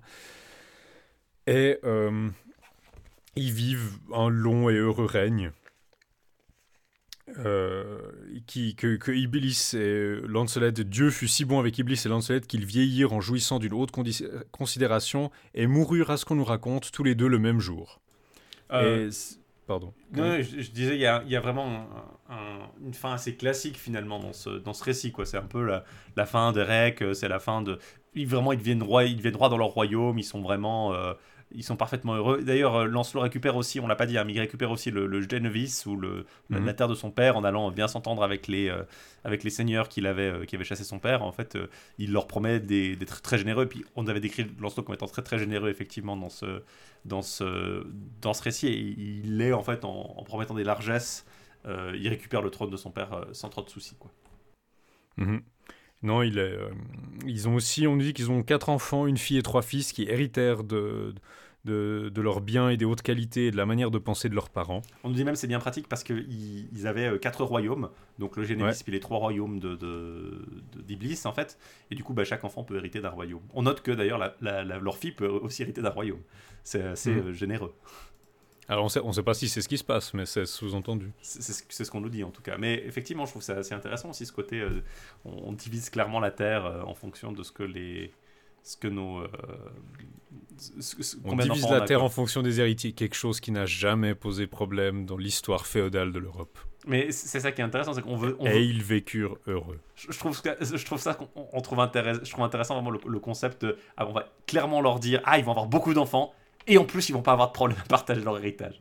Ouais. Le, le non, c'est clair. euh, assez, assez rigolo là-dedans. C'est bien pratique. Mais c'est bon, tu, dans cet univers, tu peux te marier à peu près 5 ou 6 fois. Donc, euh, Ouais, oh, Il n'y a pas vraiment de, de- de complications euh, en dehors. Tu peux marier ta fille 5 fois, donc t'as pas vraiment de problème d'alliance. Tu peux juste. Tu peux maximiser la. la- tu peux faire de la, de la game theory c'est en, en regardant euh, tes possibilités. De... Ah, c'est ça. Ah, non, Si, euh, un aventurier qui, si un aventurier qui vient de buter, tu peux juste lui marier ta fille et puis il te, il te laisse tranquille. C'est peinard, t'es peinard, jusqu'à la fin. non, il y, a- vraiment. euh, ah, je trouve ça intéressant ce récit. euh, Ce roman, on, en a parlé pendant un bon moment, vous avez compris qu'il est, un peu bizarre, il est un peu étrange, euh, mais il est aussi. il a ce côté un pas ridicule, mais ce côté vraiment. tu sens à la fois le, milieu culturel un peu différent de, celui qui a donné naissance au roman de chrétien, et d'un autre côté, il passe par des passages qui sont tellement familiers que ça fait une espèce de côté un peu, euh, ben, euh, on dirait en anglais jarring. Enfin, il y a ce côté vraiment euh, perturbant, Oui. quoi, uncanny, euh, et- Discordant. discordant quand tu vois ça, quoi. Il- oui, parce qu'il reprend beaucoup, mais aussi, comme on disait, il prend beaucoup d'éléments, il leur donne pas forcément la fonction qu'on attendrait, il les équilibre pas forcément, mais aussi c'est un roman qui est vraiment... Il y a- il y a des trucs dedans qui sont vraiment cool, genre le géant et Assault, le, le magicien Mardou- Maldouk, euh, certaines aventures de Lancelot sont assez sympas, vous avez le manteau montaillé, vous avez le fier baiser, euh, il se passe beaucoup de choses en fait, il a vraiment un peu tout mis ce qu'il avait. Euh, puis je comprends qu'on puisse, je comprends que Buchanger puisse dire que c'est un roman qui est un peu post-classique parce que on n'a pas vraiment cette, cette unité d'action ou de focus que pourrait avoir un, un- une un roman français classique quoi. C'est intéressant aussi parce que euh, parce qu'il il peut révéler effectivement de d'un Lancelot en tout cas préexistant qui est beaucoup moins bien euh, défini que celui de Chrétien et de souligner peut-être à quel point le, le Lancelot de Chrétien est en quelque sorte unique parce qu'il a réussi à être ce, personnage qui va être tellement bien défini et tellement euh, précis dans sa caractérisation qu'il va rester plus ou moins inchangé. Euh, Enfin, il, il change pas beaucoup Lancelot après, qui se définit comme chrétien. Il y a des personnages qui sont beaucoup plus, disons, protéiformes chez, euh, ch- dans la matière de Bretagne, qui s'adaptent un peu aux circonstances. Perceval, par exemple, euh, pour ce qu'on en fait, euh, il n'est pas du tout identique chez, les, chez, chez Chrétien et chez les autres auteurs. Il y a des, des gens qui font des persos. Bah, le Père Lesvos, par exemple, n'est pas du tout. c'est une continuation, mais il prend un- une approche très différente. Gauvin change un peu selon les besoins. Lancelot a quand même une fortitude, une, une stabilité. Et là, c'est très drôle de voir un Lancelot qui est justement si différent, qui est complètement. Il, a euh, aussi un, il a aussi un côté un peu archaïque justement avec ce que je disais qui me faisait penser à Coulor et Olwen ou d'autres romans gallois, le personnage de- euh, justement des Azalt et de, de cette tradition de Lancelot enlevé par des filles qui se bat contre des ondins. Ça c'est probablement le thème le plus à succès qu'on trouve ici pour la première fois, c'est-à-dire le Lancelot dans le royaume aquatique. Et euh, Non, c'est vrai, Mais ça, ça a comme- une dimension qui va, qui va continuer quand même. Mais après, comme c'est. beaucoup de, comme beaucoup de ces romans allemands, le gros problème c'est que c'est vraiment des, des cul-de-sac, c'est que ces romans vont pratiquement rien influencer après eux, à part souvent d'autres romans allemands en fait. Bah, évidemment, on lit pas l'allemand euh, à la- au cours, dans les cours françaises, on lit pas beaucoup le. On lit pas. euh, on, va pas on va pas dire ce, ce Lancelot, ça va pas avoir une influence, euh, disons, fantasmatique, quoi. Donc c'est pas surprenant, effectivement, qu'il n'ait pas eu beaucoup d'héritage. C'est dommage, peut-être, parce que ça aurait été rigolo de voir un Lancelot tout à fait différent, qu'on, disons. Euh, se, se battre de façon tout à fait différente, euh, avec d'autres problèmes euh, que le Lancelot un peu. qui est presque un peu mono. comment dire qui est presque une seule obsession, qui, est- qui est un peu one note pour nous peut-être aujourd'hui. Mhm. Mais d'un autre côté, ouais, le côté, comme tu le disais, il y a ce côté, c'est archaïque et qui est intéressant de ce qu'il peut révéler d'un Lancelot préexistant. Après, je pense pas qu'il faille non plus exclure que le Lancelot en prose, ou la matière du Lancelot en prose, euh, ait déjà existé à cette époque, ait déjà circulé. Euh, ce serait même surprenant que ce soit pas le cas. Donc c'est possible que, euh, effectivement, il n'est pas si archaïque que ça, mais simplement, il prend un truc qui ressemblait déjà plus au Lancelot en prose et qu'il en fait son propre truc en y collant des bouts de matière de Bretagne au hasard, quoi. Mm. Donc c'était euh, une plongée dans le Lancelot, dans Louis Gallois, dans Hartmann von euh, on peut vous conseiller, alors j'ai pas pu le consulter parce que malheureusement c'est le genre de choses qu'on consulte en bibliothèque et les bibliothèques sont fermées en ce moment et probablement pour un petit moment encore. Mais on peut vous conseiller le Arthur of the Germans de la série de l'Université du Pays de Galles sur les Arthur of the Machin, où vous avez probablement la meilleure introduction, bon en anglais, mais euh, sur cette matière arthurienne allemande. Oui, il y, a, il y a un côté vraiment assez euh, pratique de ces bouquins qui vont vous résumer à peu près euh, l'état euh, de tout, des connaissances sur un sujet donné. Après, c'est pas, c'est pas non plus une source infinie de, sagesse, mais vous allez pouvoir y voir pas mal de trucs intéressants, je pense, là-dedans. Avant qu'on conclue, je dois mentionner une petite note euh, d'actualité, à part si tu avais encore des choses à dire sur le. Euh, non, moi je trouve que, je trouve que c'est bon. Je, vous recommande de lire le Lancelot quand même, il est assez rigolo. Euh, c'est vrai qu'il est assez, il est assez, il change un peu, honnêtement, il change un peu de certains autres trucs plus formulaïques. et pas à propos d'œuvres formulaïques, justement, le Tristan en prose. Alors, on a déjà fait notre épisode sur le Tristan en prose, mais on vous avait dit justement tous les problèmes d'édition qu'il y avait eu autour, le, long texte, les différentes versions, tous les problèmes. Enfin, on va pas, je vous refais pas cette histoire-là. Et on avait accueilli avec une certaine, euh, avec un certain contentement le fait qu'il y a une traduction en français moderne qui allait être publiée euh, dans les années qui viennent. Euh, le premier tome a été publié l'année passée aux éditions Anacarsis, traduit du moyen français par Isabelle Dégage. C'était une partie, le premier tome qui avait jamais été traduite. Euh, l'édition qui avait été faite par Philippe Ménard avait été traduite tome par tome, absolument introuvable. Les trucs coûtent 200, 200 euros maintenant, donc euh, on oublie. Mais donc là, on est dans le tome 2 du Tristan, la table ronde, où Tristan, ça commence on est au milieu de la folie de Tristan quand ça commence, et puis euh, ça se continue. les éditions Anacarsis nous ont très gentiment envoyé un, et je voulais vous en parler parce qu'il sort, il sortait vraiment ce, mois-ci. Euh, mais je peux que, vu les circonstances, vous déconseiller de l'acheter. Je ne suis même pas sûr que ce soit possible parce que je crois que leurs commandes sont perturbées. Mais euh, si ça vous intéresse, euh, mettez-vous l'autre côté dans, un coin de votre tête parce que vous allez pouvoir peut-être à la fin de l'année en profiter. Honnêtement, c'est vraiment sympa à lire. C'est difficile de vanter le style d'écriture, etc. Parce que justement, c'est un style qui est assez répétitif dans les événements qui se passent, mais euh, toutes les qualités dont on avait parlé dans notre épisode, donc le fait que les personnages aient une psychologie différente, que tous les personnages soient très distincts les uns des autres, ils ont tous un peu un, archétype différent qu'ils incarnent. Euh, c'est toujours aussi satisfaisant à lire dans un truc médiéval où généralement c'est une dimension qui manque vraiment, où toutes les dames sont pareilles, tous les chevaliers sont pareils. Là par contre on a vraiment une, nuance, en tout cas pour les chevaliers, pour les dames peut-être pas effectivement, parce qu'on a, euh, on a aussi un problème de ce côté-là. Et aussi, de façon assez intéressante, vous avez une préface, euh, vous avez des préfaces d'écrivains. Euh, en l'occurrence par Sophie Divry, j'ai été un peu déçu parce que je m'attendais à ce que ce soit la préface de Timothée de Fombelle qui nous avait vendu. Ils avaient dit justement qui allait faire des préfaces. Ils avaient cité Timothée de Fombelle qui avait fait euh, la série qui avait fait les deux bouquins Toby Lolness qui sont qui sont un très beau livre pour enfants si vous l'avez, un très beau livre jeunesse que j'aime beaucoup. puis là, je suis un peu déçu, c'est toujours pas lui, mais peut-être l'année prochaine. Mais donc, euh, je peux que recommander le Tristan à la table ronde. Antoine, par contre, on est toujours en territoire du. On est dans le Tintayol Gang. Euh, on continue sur la course du, euh, du Tintayol, apparemment. DSMF, c'était Tintayol. Change the name group for Tintayol. c'est dommage que l'épisode va juste notre épisode va juste s'appeler Tintayol quand il sort avec aucune précision sur. Mais donc oui, c'était un problème qu'on avait mentionné la dernière fois, c'est que Tintayol c'est écrit, mais probablement que oui, certaines traditions manuscrites, c'est écrit Tintayol, mais c'est probablement Tintagel, ce que disait, euh, ce que disait déjà Ménard. Et puis que là, apparemment, euh, Isabelle Dégage n'a pas forcément euh, pris en considération parce qu'elle est un peu, je crois, autodidacte. Elle est surtout spécialisée dans le droit, dans le français médiéval, mais du droit. Et donc, c'est possible que, que sur deux, trois noms, ça soit un peu passé à côté.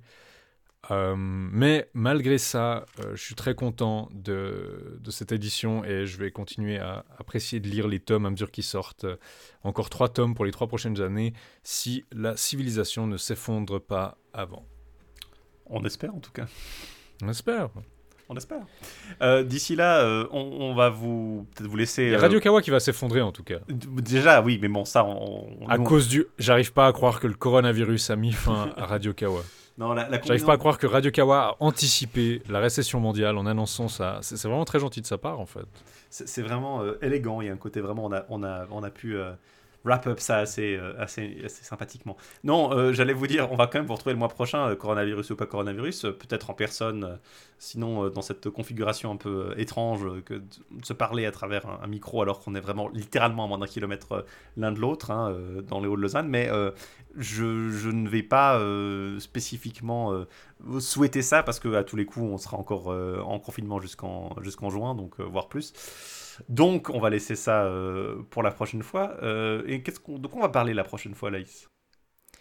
Eh bien, euh, je sais pas. je, voulais aussi en profiter pour nous, nous excuser justement de ce, ce format où on ne peut pas se voir en vrai, on ne peut pas fonctionner de la, même façon. Mais pour la prochaine fois, pour l'épisode de, de- pour l'épisode de mai, je pense qu'on va vous parler de quelques romans français euh, qui sont, on, les appelait Gauvin adjacents. Donc euh, je pense à Ambo, aux Merveilles de Rigomère, à Mériadoc, euh, ces romans français un peu isolés, qui sont un peu les, je pense, un peu les derniers dans cette tranche chronologique qu'on va pouvoir voir. Cela dit, c'est si on arrive à accéder à une bibliothèque d'ici là, hein, Laïs, parce que moi, euh, j'ai pas une liste euh, infinie de romans euh, avec moi dans mes cartons. euh. C'est ça, euh, malheureusement c'est difficile de vous dire exactement ce qu'on va lire. Il y en a quelques-uns, par exemple les Merveilles de Rigomère, on peut, je peux même te le passer, j'en ai... J'en ai même une version, j'en ai une- des versions papier et informatiques à foison. Tu le un peu plus Tu le difficile. déposes dans ma boîte aux lettres. On fait des En tout cas, mortes. et les merveilles de Rigomère, mais on va, on va essayer en tout cas de vous parler de cela, peut-être pas toujours dans le détail, mais du mieux qu'on peut. Et euh, pour un petit mot pour la suite de l'année, normalement en juin, alors je sais, pff, du coup vu les- les- les- le- le- le champ cinématographique est un peu chamboulé aussi par tout ce qui se produit, donc c'est difficile de savoir euh, ce qui va aboutir, mais on voulait vous parler de The Green Knight, le, le- le- dont vous avez déjà parlé précédemment sur la légende de Gauvin et le Chevalier Vert. Et cet été, on voulait faire des épisodes sur euh, la série Camelot, en anticipation du film Camelot qui allait bientôt sortir. Bon, si ça se trouve, hein, on aura. Enfin, on travaille tous les deux, c'est ça, malgré le, malgré le confinement, notre, notre emploi du temps n'est pas si chamboulé que ça, parce que. Alors, moi, je travaille de Ah non, mais on est, en, on est en Suisse, on est en Suisse, on est soumis au dictat des, des, des- de l'économie de la l'économie- productivité. Hein. d'économie suisse et puis de la classe capitaliste. Et Bon. donc on n'est pas encore, on n'est pas encore, on est techniquement pas encore en confinement. hein, mais- Ouais, on est, on est plus ou moins en confinement. Les magasins sont fermés, à part les magasins de première nécessité. Euh, on, tu peux pas tellement. Il n'y a pas grand chose à faire dehors, en fait. C'est ça, c'est ça, c'est ça le truc. Non, il n'y a pas, y a pas grand chose à faire dehors à part euh, aller travailler et contaminer ses collègues. Mais Euh, En l'occurrence, moi j'ai de la chance vu que je travaille dans, dans à la fois le service public et dans la presse, je peux travailler depuis chez moi, mais euh, toi tu dois aller effectivement contaminer tes collègues euh, tous les jours. Donc euh, j'aurais dit Mm. sinon on se fait une petite intégrale euh, Camelot chacun de notre côté. On profite du fait que pour nous les Suisses, Camelot sont intégralement disponibles sur YouTube euh, en HD pour regarder ça. De la même des façons, et puis on, en parle le mois prochain. Mais euh, si, euh, si tout va bien, normalement, on devrait pouvoir vous parler euh, de nos épisodes de. Gauvin. Donc on- normalement, on vous parle de romans arthuriens français. Si jamais on a un petit souci, c'est possible que ces épisodes Camelot justement soient avancés. Ça dépendra aussi euh, si en, en mai, euh, enfin en juin et en juillet, on doit encore euh, être en confinement aussi. le temps étant un cercle plat, euh, euh, Alexandre Astier décide de demander à, à M6 de diffuser le film Camelot sur, sur, sur la, à la télé avant qu'il passe euh, au cinéma, euh, histoire qu'on puisse euh, se remettre dans les conditions d'il y, a- d'il y a quoi 20 ans Ça fait combien de temps que Camelot existe Il y, a, maintenant il y a plus de 10 ans, mais euh, c'était 2009, je crois, la fin de Camelot. Ouais, mais le début de Camelot, c'était quoi? C'était quoi, 2004 De- 2005, j'ai envie de dire, peut-être 2004 pour le film pilote. Euh, Donc euh, oui, euh, oh, peut-être même 2003 pour euh, Irae, je pense. Donc euh, Alors ouais, 2003-2005. 17 ans, euh, 17 ans après. Euh. Mais Astier, c'est un cinéphile, donc il va être là, genre non, je peux pas diffuser ça sur un écran de télé parce que je l'ai filmé avec une caméra, euh, avec une lentille qui a été fabriquée dans l'espace pour qu'elle soit euh, parfaite. Ou, ou- ou alors il va nous faire un truc genre non, mais si elle diffusait sur M6, ce serait c'est la porte ouverte au pire tout pire euh, et au pire. euh, Je, je crois aussi, c'est tellement, en fait, il, il, il a, il s'est tellement engueulé avec M6 que ça me paraîtrait Non, pas non. M6, mais C'était c'était plus pour la blague que je j'imaginais. Euh, Ça, mais Ouais. effectivement, je pense qu'à mon avis, on devra aller euh, dans les salles obscures. là, là, il repasse, en ce moment, il repasse Camelot. Ok, on est, on est parti sur une tangente, mais en ce moment, il repasse Camelot sur W9 et il y a ma belle-mère qui regarde et Bien. W9 continue à les passer dans le désordre. Bien- bienvenue dans l'after du podcast. On est maintenant euh, dans l'après, euh, le bonus Patreon pour les. les- Rex Condam After Dark. Non, euh, oui, effectivement, ça m'étonne pas que euh, W9 s'en, s'en serve essentiellement comme, de, comme une espèce de, rempli, de truc de remplissage. Après, je pense pas que les épisodes, les épisodes de Camelot n'ont pas spécialement été euh, conçus pour être euh, diffusés dans un. Non, non, mais il, À il part la passe dans le désordre. Il, parle dans le- il passe dans le désordre la saison 4 les saisons 4 et 5. Ah oui, d'accord, donc ça c'est quand même un peu plus problématique, Ce effectivement. que- ce qu'il faisait déjà il y a littéralement 10 ans et que As- Astier pétait déjà les plombs il y a 10 ans. Et je comprends pas quel avantage ils ont à faire ça. Mais voilà, ça c'est. Enfin, prochaine fois on vous retrouve, peut-être avec des bouquins, peut-être pour vous parler de Camelot. Et on espère que ça vous plaira et on espère que vous allez bien et que notre émission va vous encourager à, à rester à l'intérieur, à euh, récurer vos murs et à coudre des masques maison euh, qui sont pas forcément très efficaces, mais qui sait. Euh, D'ailleurs, maintenant qu'on a 31 épisodes, vous pouvez réécouter tout Rex Condam, Rex Futurus, hors les hors-séries, euh, à raison de 1 par jour. et pendant un mois, pour faire une Pendant un mois, ça vous fait intégrale. 2-3 heures tous les jours. Cet épisode fera environ 4h30, mais Si, si vous voulez péter un plomb, ça, je pense que c'est la meilleure façon de le faire. hein.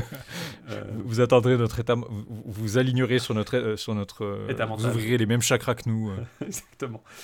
D'ici là, d'ici à ce que vous ouvriez vos chakras pour être en communion avec nous, on vous retrouve le mois prochain si tout va bien et on vous dit d'ici là, stay safe, stay home, comme, comme ils disent, hashtag restez chez vous, comme, comme on dit.